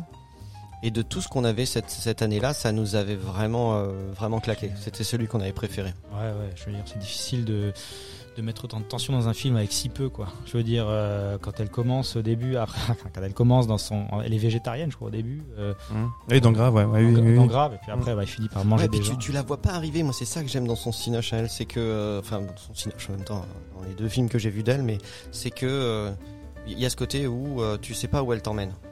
Vraiment, tu vois, même jusqu'à la, jusqu'à la fin. Alors bon, il y en a un peut-être Titan en- en- encore moins que, euh, que Grave ou Grave. Au bout d'un moment, tu le dessines comme un- il est plus ancré de, dans une sorte de. Ouais, il est quand même transgenre aussi, parce qu'on parlera sûrement du, du transgenre après dans Titan, mais même dans Grave, enfin il y a parce que on est effectivement dans l'horreur, mais alors, ce qu'on appellerait le body horror. Mhm. On est dans bah, dans dans le film, des fois dans le dans le drama. On est aussi un peu dans la comédie. Il y a des moments comiques aussi dans, dans le film. Ouais. Elle, elle, elle malaxe plein plein de choses. C'est vraiment un film hybride.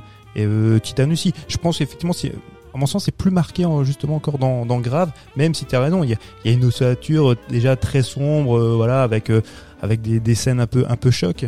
Mais euh, c'est aussi un film, c'est c'est des films sur l'adolescence, avec, euh, je sais pas, ça- j'ai l'impression que ça charrie plein plein de choses. C'est Absolument. ouais. une espèce de palimpseste. Hein, tu à chaque fois que tu grattes, tu trouves autre chose. Bien sûr, même s'il y a un fond effectivement horreur et euh, avec des scènes gore euh, qui sont, ouais, euh, pour ceux ceux qui sont pas habitués, c'est c'est pour ça. rapidement, je reviens juste. Pour Titan, ils nous ont fait même coup. C'était comme pour Grave à l'époque. Grave est sorti en 2016. Donc ils disaient oui, il y a des gens qui sont tombés dans les pommes. Ils l'ont vu au Ouais, festival de Toronto, machin. Mais ça ne m'étonne pas. Les gens qui vont voir Titan en festival, au festival de Cannes, ont c'est pas le public de Gérard Armé. ouais. Hmm. Donc le public de Gérard Armé, quand il a vu Titan, il disait foutez de notre gueule. C'est ça le film euh, où les gens tombent dans les pommes Non mais euh, arrêtez. Donc quand toi quand toi t'as biberonné au film de Lucio Fulci depuis les années 80 et que tu vois ça, tu dis mais c'est une blague. Mais il n'empêche que les scènes euh, gore, plus à mon sens dans Grave, sont extrêmement graphiques et plutôt réussies.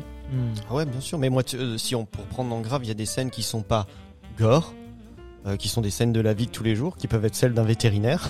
Et Et je te garantis que j'étais déjà très mal, très mal à l'aise en regardant la scène. J'étais là, ouf. Ok, bon, si l'école c'est ça, c'est chaud. Il faut vraiment euh, Hmm. les vétérinaires respect. hein, Et clair. Mais qu'est-ce qui fait de Titan alors un film euh, où tout le monde est subjugué? Sans spoiler. en hein, tout cas, il te laisse vois. pas indifférent, ça c'est sûr. Ah, Oui, tu peux quoi pas. Mais oui. c'est quoi? C'est la forme, le fond, c'est les couches du film, c'est euh, la surprise qu'il dégage, c'est euh, Les interprétations aussi, l'interprétation L'interprétation. des, des comédiens.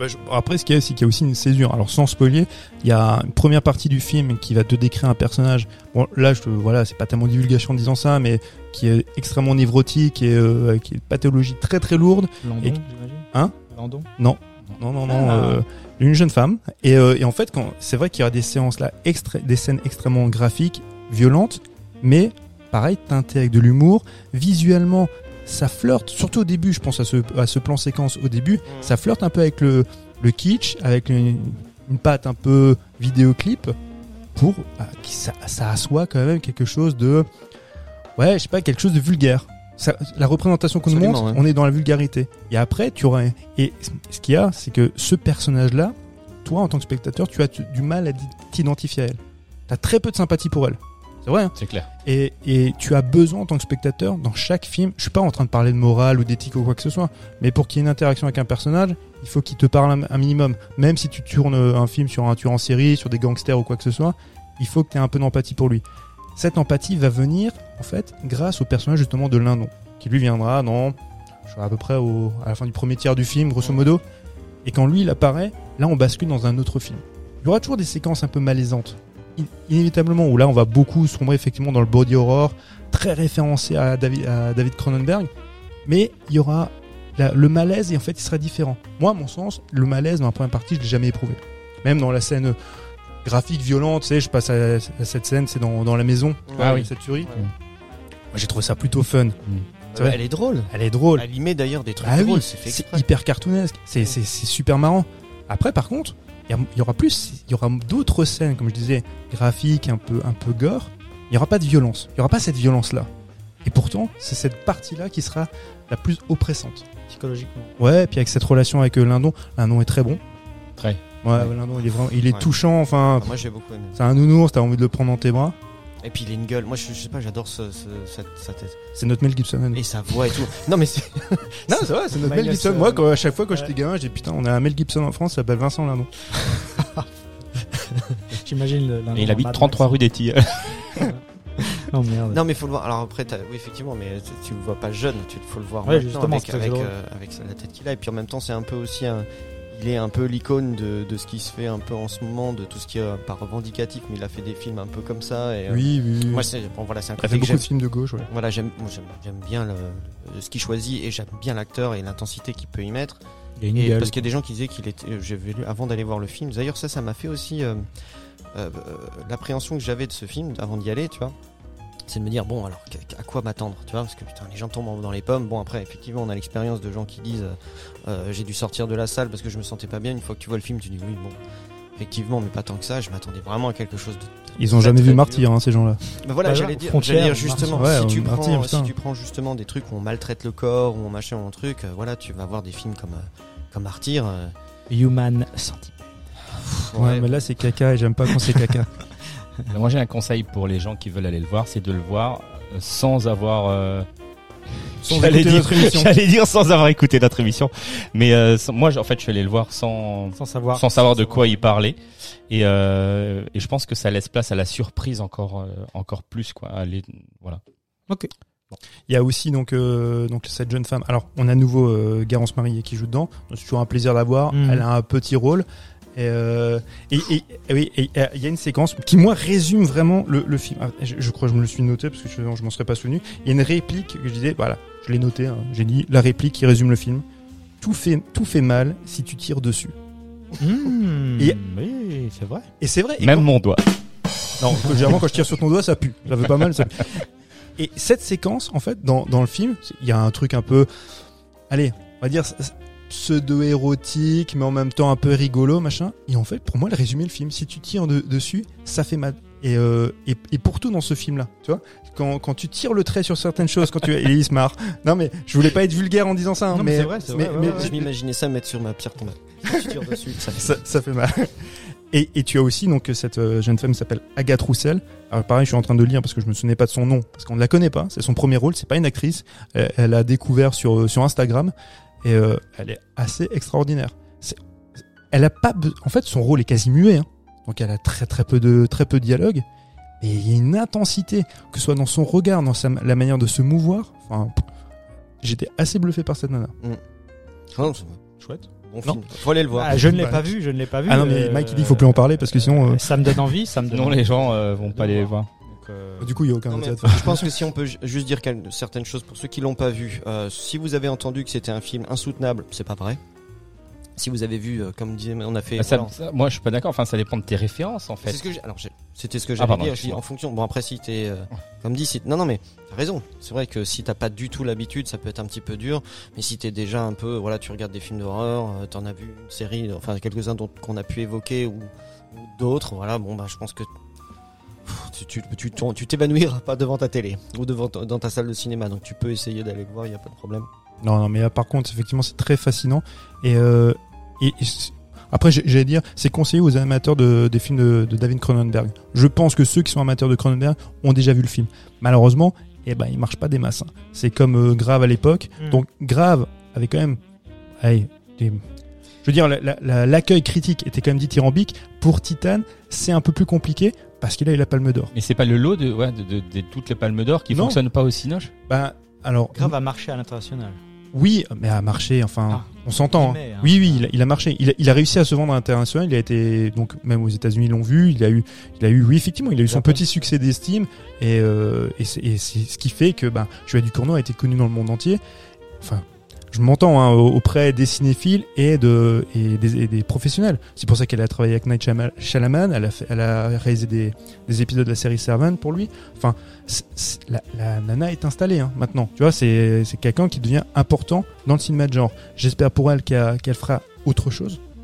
Parce que, soit, en fait, le, le souci, c'est que les amateurs de genre n'aiment pas son film, n'aiment pas son film précédent. Quand tu lis les, quand tu lis certains, certaines critiques, enfin, pas surtout les critiques, mais beaucoup de commentaires que j'ai pu lire, c'est sur des, sur des sites ou alors euh, sur Mad Movies. Mad Movies a beaucoup aimé le film, mais par contre, il y a beaucoup de, de gens qui, euh, qui faisaient des commentaires en disant voilà, c'est pas du cinéma, c'est pas notre cinéma de genre d'exploitation que nous on aime. Mais les gars, à un moment donné, il faut accepter que le cinéma peut être hybride. Et en plus, il, il, il part déjà, il part, il, il part mal le film parce qu'il est réalisé par une femme. Donc déjà, Ah on peut dire ce qu'on veut à notre époque, c'est un a priori hyper négatif pour certains, pour certains idiots. hein. C'est un film français, double Mhm. peine. Non mais c'est- terrifiant, mais euh, on, on- franchement on en est là, c'est que t'as un film français qui est en fait qui a, un, qui a un hybride, tu vois, de plusieurs genres de cinéma réalisé par une femme qui en plus pas de bol pour elle, elle est jolie. Ah. Et, donc du coup tu as des tu as des gars, mais enfin je- là Oui, voilà, oui. je suis un peu bas du fond, je fais ouais mais c'est pas le cinéma qu'on aime. Je caricature un petit peu tout ça, hein. Oui, mais c'est la seule manière que j'ai de comprendre certaines euh, certaines réserves sur le film. Je suis pas en train de dire que Titan c'est un chef-d'œuvre, mais je- mais je comprends pas en fait le, le- les sauts de merde que j'ai pu lire, tu vois, euh, sur ce film ou sur Grave. Hmm. Ok, bah, merci pour votre euh, avis On sur ce sur de merde. on, on finit sur des sauts de merde. C'est toujours intéressant de Euh, finir là-dessus. Voilà, ben voilà, on va passer maintenant à, à Camelot. C'est pas faux. Julien. Eh ben écoute, oui, Camelot, moi déjà de, de, de base j'aime bien, euh, j'aime bien la série, euh, j'adore Astier et euh, je vais passer un très bon moment. C'est un, c'est un film, j'ai l'impression que c'est un film euh, qui va absolument plaire aux fans de Camelot. Enfin, je veux dire, des fois, euh, quand t'es fan d'une série, tu vas voir le film et t'es là, ah, c'est pas si bien. Euh, là, je pense que les fans de vraiment qui aiment la série euh, ont pas du tout été, euh, je veux dire, chamboulés quoi, dans leurs habitudes. Le seul petit problème, peut-être que je peux euh, faire au film, c'est que sur sa forme, euh, ça se voit que Astier, euh, il sait pas faire des films. Euh, au niveau du, rythme, au niveau même du cadrage, de la mise en scène de certains trucs. c'est- pas super élégant, mais c'est efficace. C'est-à-dire que, par exemple, tu vois que c'est un film, le premier film de trois films. Parce que, euh, sans trop spoiler non plus, il va passer une grande partie du film à présenter, à représenter tous les personnages. Et Mhm. t'as beaucoup de scènes en fait. Ah, C'est ouais, des c'est le petits là. contre chants de- qu'on a déjà dans, dans la série quoi. Voilà, et puis cette scène, c'est ce personnage-là qu'on revoit. Ah, on est content. Ah, ils font une petite blague qu'on connaît. Ah, ah, très bien. Next, pareil, pareil. C'est c'est un peu comme ça tout le long du film. Moi, je l'ai vu. Alors moi, je suis pas un fan de Camelot. J'adore parce que j'adore Alexandre Astier, mais, Mais je j'ai bien aimé, moi. je j'ai suis pas un, je suis, j'ai pas de la récu, enfin j'ai pas de récurrence dans, dans le visionnage des épisodes. Je prends euh, un épisode par-ci, un épisode par-là. Enfin voilà. Tu pas- connaissais, tu connaissais quand même. Oui, bien sûr, je connais quand même. Mais euh, moi, été déçu, mais déçu parce que pas par le film en lui-même, mais déçu parce que moi, j'y allais en allant voir Un film. un non euh, un film avec que des sketchs de Camelot. Ah, toi, tu pensais que c'était succession vraiment de. Bah, je Ah, pensais que ça allait être ça. Tu vois ce que je veux dire que c'était long, que ça allait long, être des- long un, épisode de Camelot. un long long épisode de Camelot, Ah. mais en fait non. Pas du tout. Tu vois, et je pense qu'il y a beaucoup de personnes qui, comme moi, connaissent Cam- Camelot et qui le regardent euh, Hum avec parcimonie, on va dire ça comme ça, euh, et qui peuvent être déçus parce qu'ils vont voir, euh, ils veulent voir un grand film à sketch, quoi. Et c'est pas le cas. D'accord. Ah Oui, il y a des scènes drôles, hein. je dis Ouais. pas qu'il n'y a pas de scènes Bah, drôles. Après, il était peut-être, il avait le cul entre deux chaises où il devait quand même proposer un film, tu vois, qui se tient avec euh, une trame, euh, une trame tout du long, euh, et puis de proposer quand même des petits retours sur la série avec euh, bah, le comique qu'on connaît, etc. Pour, pour le coup, je trouve que c'est assez réussi, mais euh, ça en fait pas un film incroyable, quoi. Même si on rigole. Mathieu, ton avis sur ce, sur ce film-là? Ah, c'est compliqué. Alors en préambule, comme tout le monde, je veux dire que j'aime beaucoup euh, la série. Je suis un fan aussi de, de Camelot et du travail d'Astier. J'ai été extrêmement déçu par le film. Je, je m'attendais pas à, à des sketchs justement. Je voulais voir un film de cinéma. Oui, ça je sais. Et euh, pour le coup, donc ma déception, bah, elle est assez grande parce que parce qu'il y a les moyens de faire un grand film de cinéma. Euh, visuellement, il a, bah, je veux dire, tu sais, il y a du pognon, il y a, Ouais. il y a du matos, il y a, il y a des, il y a des caméras de ouf. Enfin, il y a, il y a tout pour faire un grand film. Euh, il y, a, il y a matière à, à profiter en fait des, des paysages qu'il a pour euh, donner quelque chose d'épique. Mais euh, il s'emmerde à faire encore des chants contre chants euh, avec des personnages et des, et des vannes qui m'auraient fait rire sur la série, mais là qui fonctionnent pas. Moi, je, enfin, je suis vachement resté sur tous les personnages avec euh, clavier et puis euh, et avec le Sting et machin. Ah, C'est- c'était, c'est- non mais tu, tu vois, en fait, je me Moi, suis rendu Dune quand j'ai vu Sting. Après, Ouais, ouais.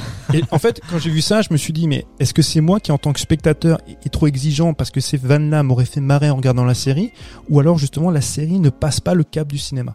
Elle passe pas le cap du, grand écran. Tu vois, et j'étais vraiment déçu. Moi, je me suis posé la question euh, déjà à l'époque, hein, quand il annonçait qu'il allait faire ça, en, finir avec trois films, je me suis demandé quel était le, quel était le but en fait. Pourquoi, pourquoi, pourquoi passer au cinéma? Pourquoi passer sur ce format-là? Alors que, bah, je sais pas si t'aimes Camelot. Moi, j'aime pas Camelot pour ses décors magnifiques. J'aime Camelot justement pour l'interaction et le tic-tac qu'il y a entre les personnages et l'écriture d'Astier, tout simplement, son humour et ce qu'il y met. Voilà. Mais, mais tu vois, dans, dans, alors dans les À ce derniers, moment-là, tu- attends, il fait un film, euh, fais un film sur autre chose alors. Si tu veux faire du film et du cinéma, si tu veux, pourquoi? Enfin, je vois pas. Il Mais voulait boucler quelle est la boucle. plus-value? Il voulait boucler la boucle de son truc, tu vois. Ouais, mais t'aurais pu faire. Ah, tu fais un euh, téléfilm alors.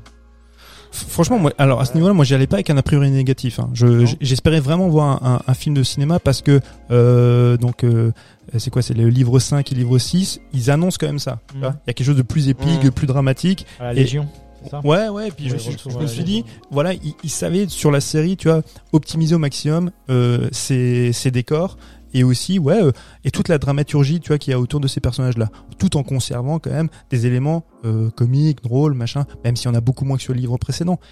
Et j'espérais en voyant ce film, un, un film, une adaptation au cinéma, être dans la continuité et dans le dépassement de cette continuité-là. Mhm. Tu vois, nous présenter, nous proposer un vrai, euh, un film de cinéma. Mais euh, après, bon, le souci, c'est comme tu disais tout à l'heure. Donc on nous présente les personnages. On nous présente beaucoup trop de personnages. Le, le problème, c'est qu'il y en a tellement, même si je me mettais à la place, c'est des, des gens qui connaissent pas euh, la série. Mais il y a trop de personnages, t'arrives pas à t'y atta- t'y attacher. Ah bah non, tu t'en c'est fou. mort. Et il y a des personnages qui, qui sont. Excuse-moi, est-ce qu'il a vraiment fait le film pour les non-fans en fait? C'est ça la question. Alors, tu sais quoi Je crois pas. Mais moi, je me suis demandé- posé la question pour qui il a fait le film en fait. Bah, Alors j'espère qu'il a fait pour lui et qu'il s'est fait plaisir et c'est tant mieux, tu vois. Moi qui, qui aime la série, j'ai- pas accroché et surtout en plus, alors il y a un perso- il y a quelques personnages, des nouveaux personnages qui débarquent. Bon, je parle même pas de Sting, c'est une catastrophe. Mais euh, je, je pense de- du personnage qui est interprété par euh, Gallian. Euh, et bah, quand oui. il arrive au départ, Oui. putain, je le trouve vachement bien le personnage. Mhm. Je me dis putain, il y y a quelque chose de nouveau, il, est- il, est, il est fourbe et tout, puis en plus Gallian, voilà, c'est un bon comédien, donc euh, voilà, c'est intéressant. Ah bah il n'existe plus. Vois, à partir du moment où il le ramène chez Shabba, bon bah je récupère le pognon, l'autre il dilapide le royaume pour récupérer Arthur et c'est fini, il n'existe plus parce qu'on n'a pas le temps, Hmm. parce qu'on a d'autres personnages. Mais sauf que les autres personnages, Caradoc et Perceval, on aime tous Caradoc et Perceval. Sauf que ce que moi j'ai vu dans le film, c'est tout ce que je n'aimais pas dans la série quand ils présentent Caradoc et Perceval, c'est-à-dire ils sont extrêmement, c'est criards, sa Ah, gueule. ouais, je Et, et du, quand c'est sur 3 minutes d'épisode, ça peut être drôle. Quand c'est sur des séquences, très longues séquences au cinéma, c'est pas drôle. C'est comme avec euh, avec le Curton, j'arrive pas à me souvenir du, du nom, c'est du, du moine, de- le- du personnage de clavier, de tous ces personnages-là, ça fait que gueuler. Hmm. Quand c'est sur deux minutes que ça gueule, moi ça me fait marrer. Mais que voilà, que c'est prolongé sur des séquences entières. Enfin, il y a une accumulation de choses qui font que pour moi, je n'ai pas ri. Quand même terrifiant, moi qui moi qui suis hyper bon client de Camelot, j'ai regardé le film, bah, j'ai pas ri. Même pas un peu. Moi, le seul Ah, moment où j'ai ri, c'est quand mais j'ai vu le roi Burgonde. C'est tout. c'est le seul moment où j'ai un peu ri. Ça m'étonne C'est- pas, je sais pas. Non, mais Mais tu sais pourquoi t'as ri? Parce que tu te souviens de lui dans les Oui, épisodes. donc, voilà, c'est ça, c'est tout. Ben oui. Mais c'est ça. Moi, je, quand je le vois, je fais ah cool, allez, hier, machin. Oui, hier. Ouais, mais Tout non. ça, le, jeu, va. le jeu auquel il joue à la fin, là. Enfin, pas à la fin, mais quand euh, Arthur va récupérer. euh, Ah oui, avec les règles improbables. Ouais, et il y a deux, trois. Il y a quand même des trucs. Bon, bon, bah, après, bon, c'est Ça dépend. pas oui, grand ça chose, dépend. tu vois, mais euh, ouais, ils ont quand même réussi à me faire mal. Ils m'ont même réussi, alors attends, euh, ils m'ont même réussi quand même à, à, à pas me tirer une larmichette, mais euh, j'ai, aimé la scène euh, avec Arthur et. euh, Le baiser? Non, pas le baiser. Ils s'embrassent? Bah oui.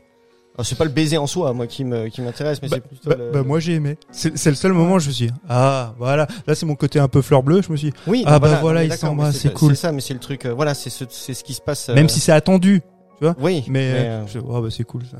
c'est quand même pas mal, tu vois. Je- je m'attarde vraiment sur des trucs, euh. aussi, ça m'a- Il y, a- il y a des moments qui m'ont fait quand même marrer, mais ça reste dans l'écriture d'Astier. C'est ça qui m'a fait, moi, qui me- qui m'a plu beaucoup dans ce film, c'est ça. C'est que de temps en temps, on le voit. C'est cette écriture très drôle qu'il a. Et quand il dit, par exemple, on va s'occuper des, on est des trois connards là, c'est moi, c'est nous les trois couillons, non C'est c'est juste, c'est- voilà, c'est ça que aussi un côté nostalgique, j'imagine. Quoi. Voilà, comme disait Mathieu, quand on voit les personnages, on se rappelle beaucoup de pourquoi on a ri en regardant la Ouais, ouais, série. clairement. Ah mais moi j'y allais pas à reculons, hein, vraiment pas. hein. Mais Ouais, j'étais ouais. hyper enthousiaste hein. quand, quand le film devait sortir l'an dernier. Ben, j'ai dit, allez, moi je veux absolument y aller. J'ai fait mon pass sanitaire pour voir le film, bordel. non mais je voulais, non je plaisante, mais je voulais vraiment voir Camelot. Et du coup peut-être que, mais Ah, j'avais tu voulais peut-être, protéger tes parents Non, non. non je vais voir Camelot. Eh J'ai peut-être trop d'attentes. Il y en aura encore deux, du coup, tu auras le temps de Mais j'irai les voir. Mais j'irai les voir, évidemment. Avec ta carte illimitée, tu peux. Pas de problème. Je peux tout. Parce Tu que peux je suis tout en tout. Ok, ça marche. Bon, passons à la rubrique, à la rubrique des coups de cœur.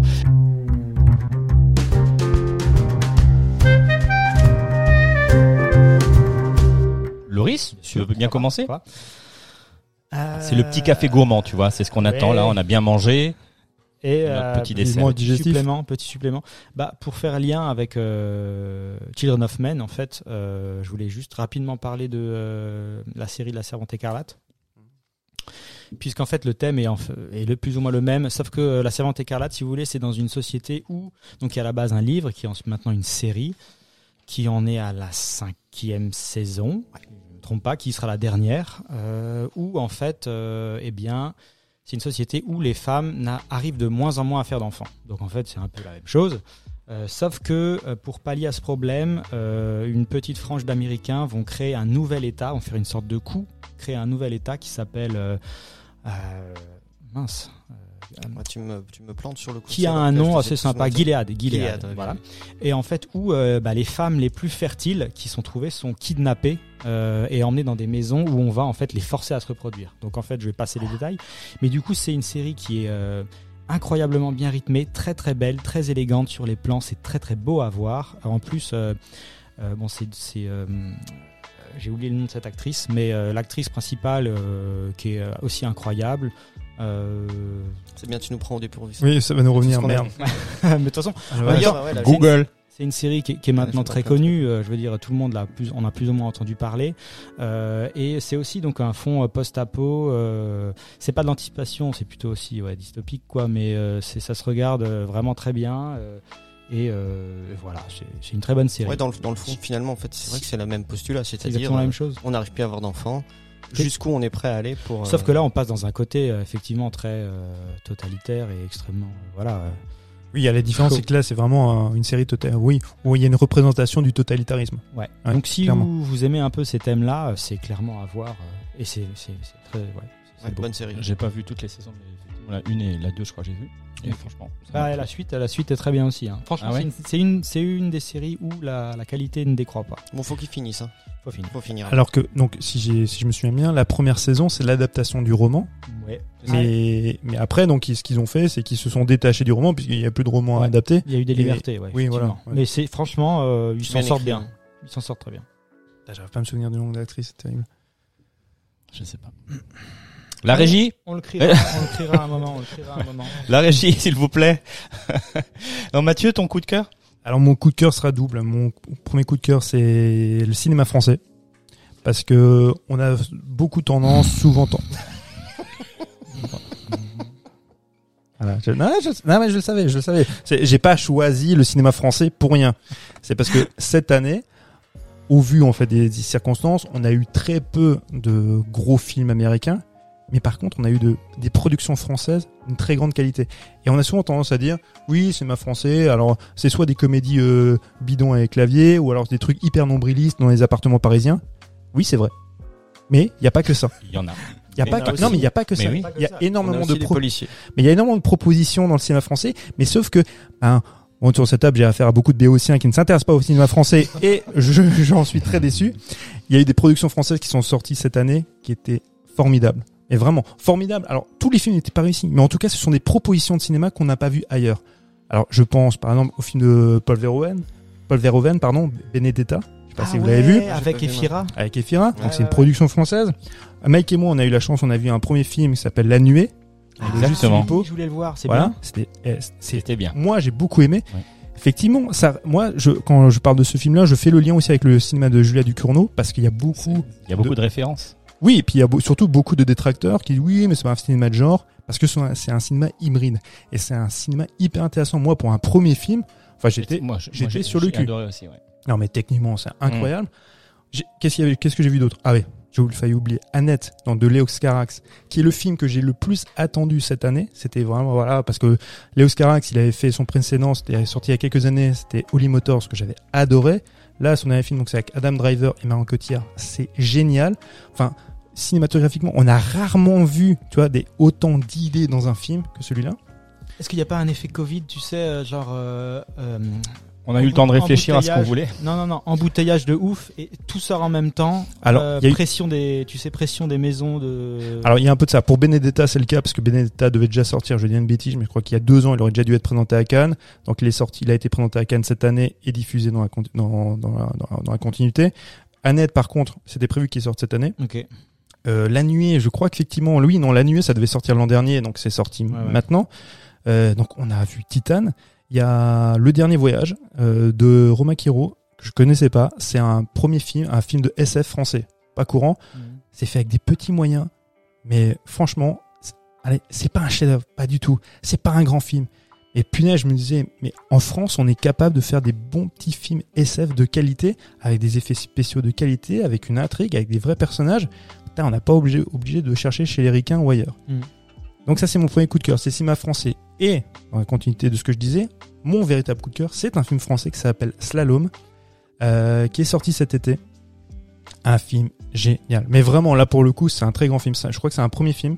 C'est euh, l'histoire de Lise, qui a, qui a 15 ans, qui intègre euh, une section de, de ski-études. Bon, pour faire les Jeux Olympiques, machin. Enfin, vous voyez le genre, c'est... Ah, slalom, pas slalom. J'ai dit quoi, slalom Je me suis dit merde, qu'est-ce que c'est Moi j'ai compris slalom, mais Ah non, moi j'ai compris sla- oh, slalom. acouphènes Non, c'est- Donc ça s'appelle Slalom. C'est réalisé par Charlène Favier avec une jeune actrice, jeune actrice pardon qui s'appelle Noé Habitat que je ne connaissais pas, qui est incroyable.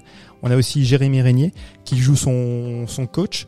Euh, je dis toujours Régnier, mais je crois que c'est Renier, pardon, c'est le, le comédien euh, belge et qui est exceptionnel Mhm. dans le film, qui joue son, son coach et puis qui va l'entraîner en fait effectivement pour euh, bah, pour être une championne de, de ski. Il y a cette relation très très ambiguë, parfois malsaine, un peu violente. Philippe Lucas. Style. c'est un peu ça, ouais. au moins les insultes. Il y a ouais, on, on peut, on peut faire un rapprochement parce qu'effectivement, ça nous dépeint un monde, c'est du, du sport de, de vraiment de haute compétition que nous on, on ne comprend pas forcément. Et quand je dis ça, il y a aussi c'est euh, euh, on nous montre c'est le, le corps, la- enfin comment le, le- on montre le corps, comment il est il est représenté en, dans le sport. On n'a pas la même euh, on n'a pas le, le même rapport au corps que les que les que les sportifs. Et il y a les séquences de slalom. Je crois que c'est effectivement un premier film, mais c'est filmé, mais c'est incroyable. Euh, Roger Moore dans, dans les James Bond quand il fait du ski, il peut, il peut aller se coucher. Voilà. Non, non, mais vraiment c'est incroyable. Je me suis dit putain, c'est un, un premier film ça. Les séquences de, de slalom, elles sont pas, il y en a pas à 1000 et ça dure pas super longtemps. Mais c'est vachement bien foutu. Et il y a une tension, il y a de l'émotion dans ce film, il y a un travail sur, mais sur le, ouais, sur la photo, les comédiens sont exceptionnels. Putain, j'ai vu ce film, j'ai dit putain mais c'est un très grand film. Bah ouais, bah il a pas marché parce que parce qu'il a, il a marché auprès de quelques cinéphiles, il a eu des critiques dithyrambiques. La thématique est pas, voilà, sexy de ouf non plus, quoi. Ouais, mais à un moment donné, je, je- je, pense que il faut, il faut aller au-delà de ça. Il y, a, il y a certains films, surtout dans le cinéma français, enfin j'insiste un petit peu, mais il y a vraiment moyen de découvrir des choses exceptionnelles qui sont faites, pas avec des gros budgets, mais qui sont exceptionnels. V- Vraiment. Je suis d'accord, mais avoir- toi, tu as ta parole de, de cinéphile. Tu vois, je veux dire, si tu veux attirer les gens dans la salle, ça, c'est un autre, euh, un autre débat.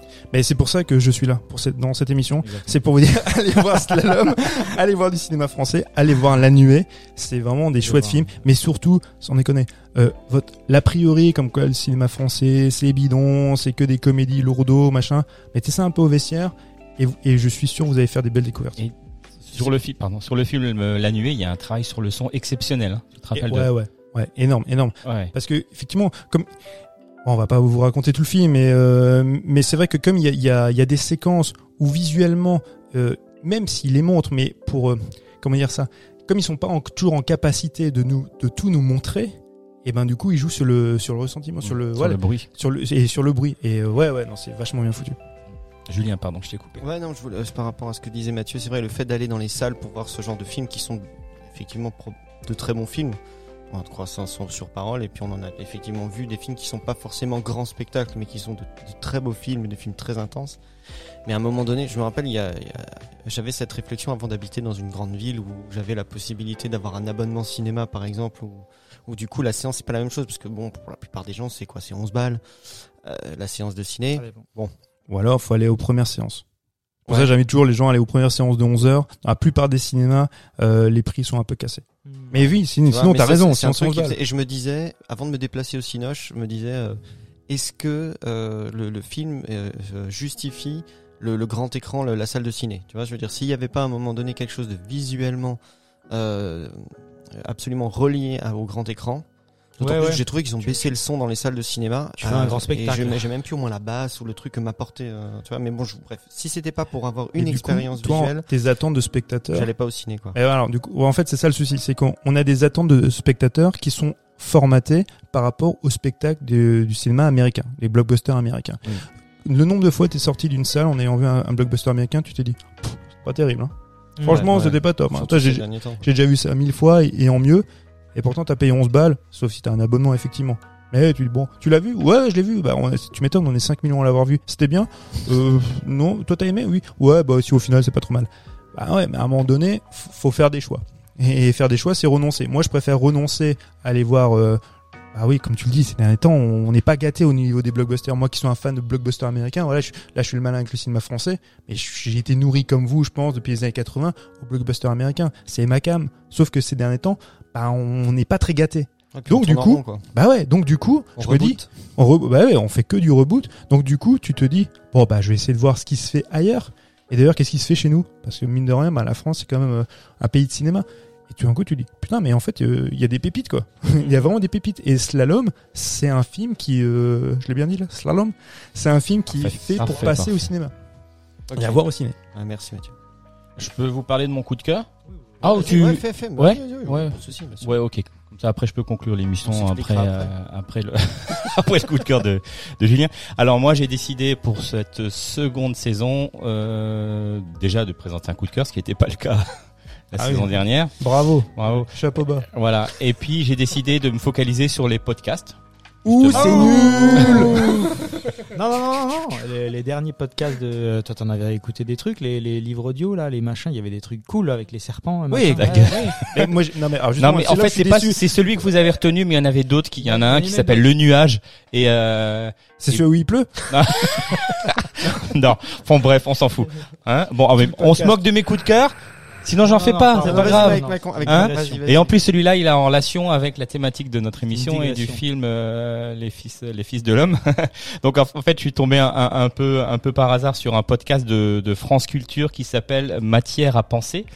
Euh, animé par euh, René Friedman qui est lui qui est, lui- qui est gynécologue et c'est une série de 10 épisodes qui datent bon qui datent Terrain un peu glissant. parce qu'il est gynécologue c'est ça? Pas du tout. Je vois pas pourquoi. Ok.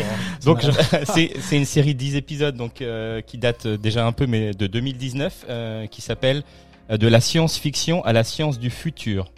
Alors c'est cette série part part d'une œuvre d'anticipation qui est si qui peut être cinématographique ou, ou littéraire et puis ils expliquent comment ça, ça ça se traduit ou pourrait se traduire dans le futur basé sur le développement de la médecine actuelle. Euh, donc René Friedman, le, le, présentateur, fait intervenir des critiques de cinéma, des médecins, des chercheurs, euh, des personnes des métiers du cinéma, assistants réels, réalisateurs, etc.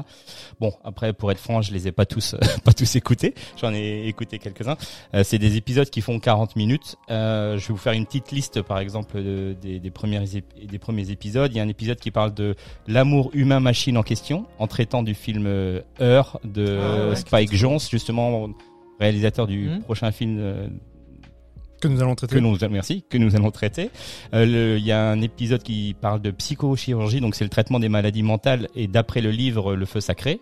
Okay. Euh, le déterminisme génétique est-il absolu Il se pose cette question-là euh, en parlant de Gattaca, du film Gattaca. Bienvenue et, à Gattaca. Bienvenue à Gattaca, oui. C'est pas grave. On ok. Et donc euh, tu parlais de la servante écarlate et il parle, euh, il parle euh, d'un épisode qui fait, euh, qui parle du sujet du corps, du corps féminin, le corps féminin en miettes, et il parle du, de la servante écarlate. Tu veux dire qu'on vient de connecter nos recommandations? Exactement. Donc cette hérite des épisodes est, en, est toujours disponible hein, à, l'écoute sur le site, uniquement sur le site de France Culture. De France Culture. Okay. Voilà, et ça s'appelle Matière à penser. Ouais, c'est intéressant, ça, ça, me donne envie effectivement d'aller d'aller écouter ça. Vas-y. Yalla. Yalla.